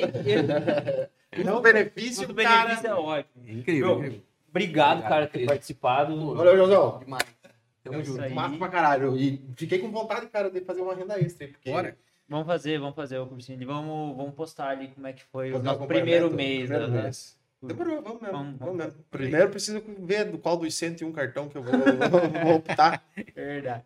Galera, boa noite pra vocês. Fiquem com Deus e até a... Ah, tem quinta-feira tem episódio. Quinta-feira tem episódio tem muito da hora. Vamos falar com quem que é, não? Qual que é o tema? O tema é viagem. Viagem. Você que gosta de viajar e quer ouvir histórias muito assistir, legais, assista, vai legal. Uma, uma conterrânea nossa vai contar umas histórias bem legais. Isso aí. Um beijo pra vocês. Com Deus e até quinta-feira. Valeu, galerinha. Até mais.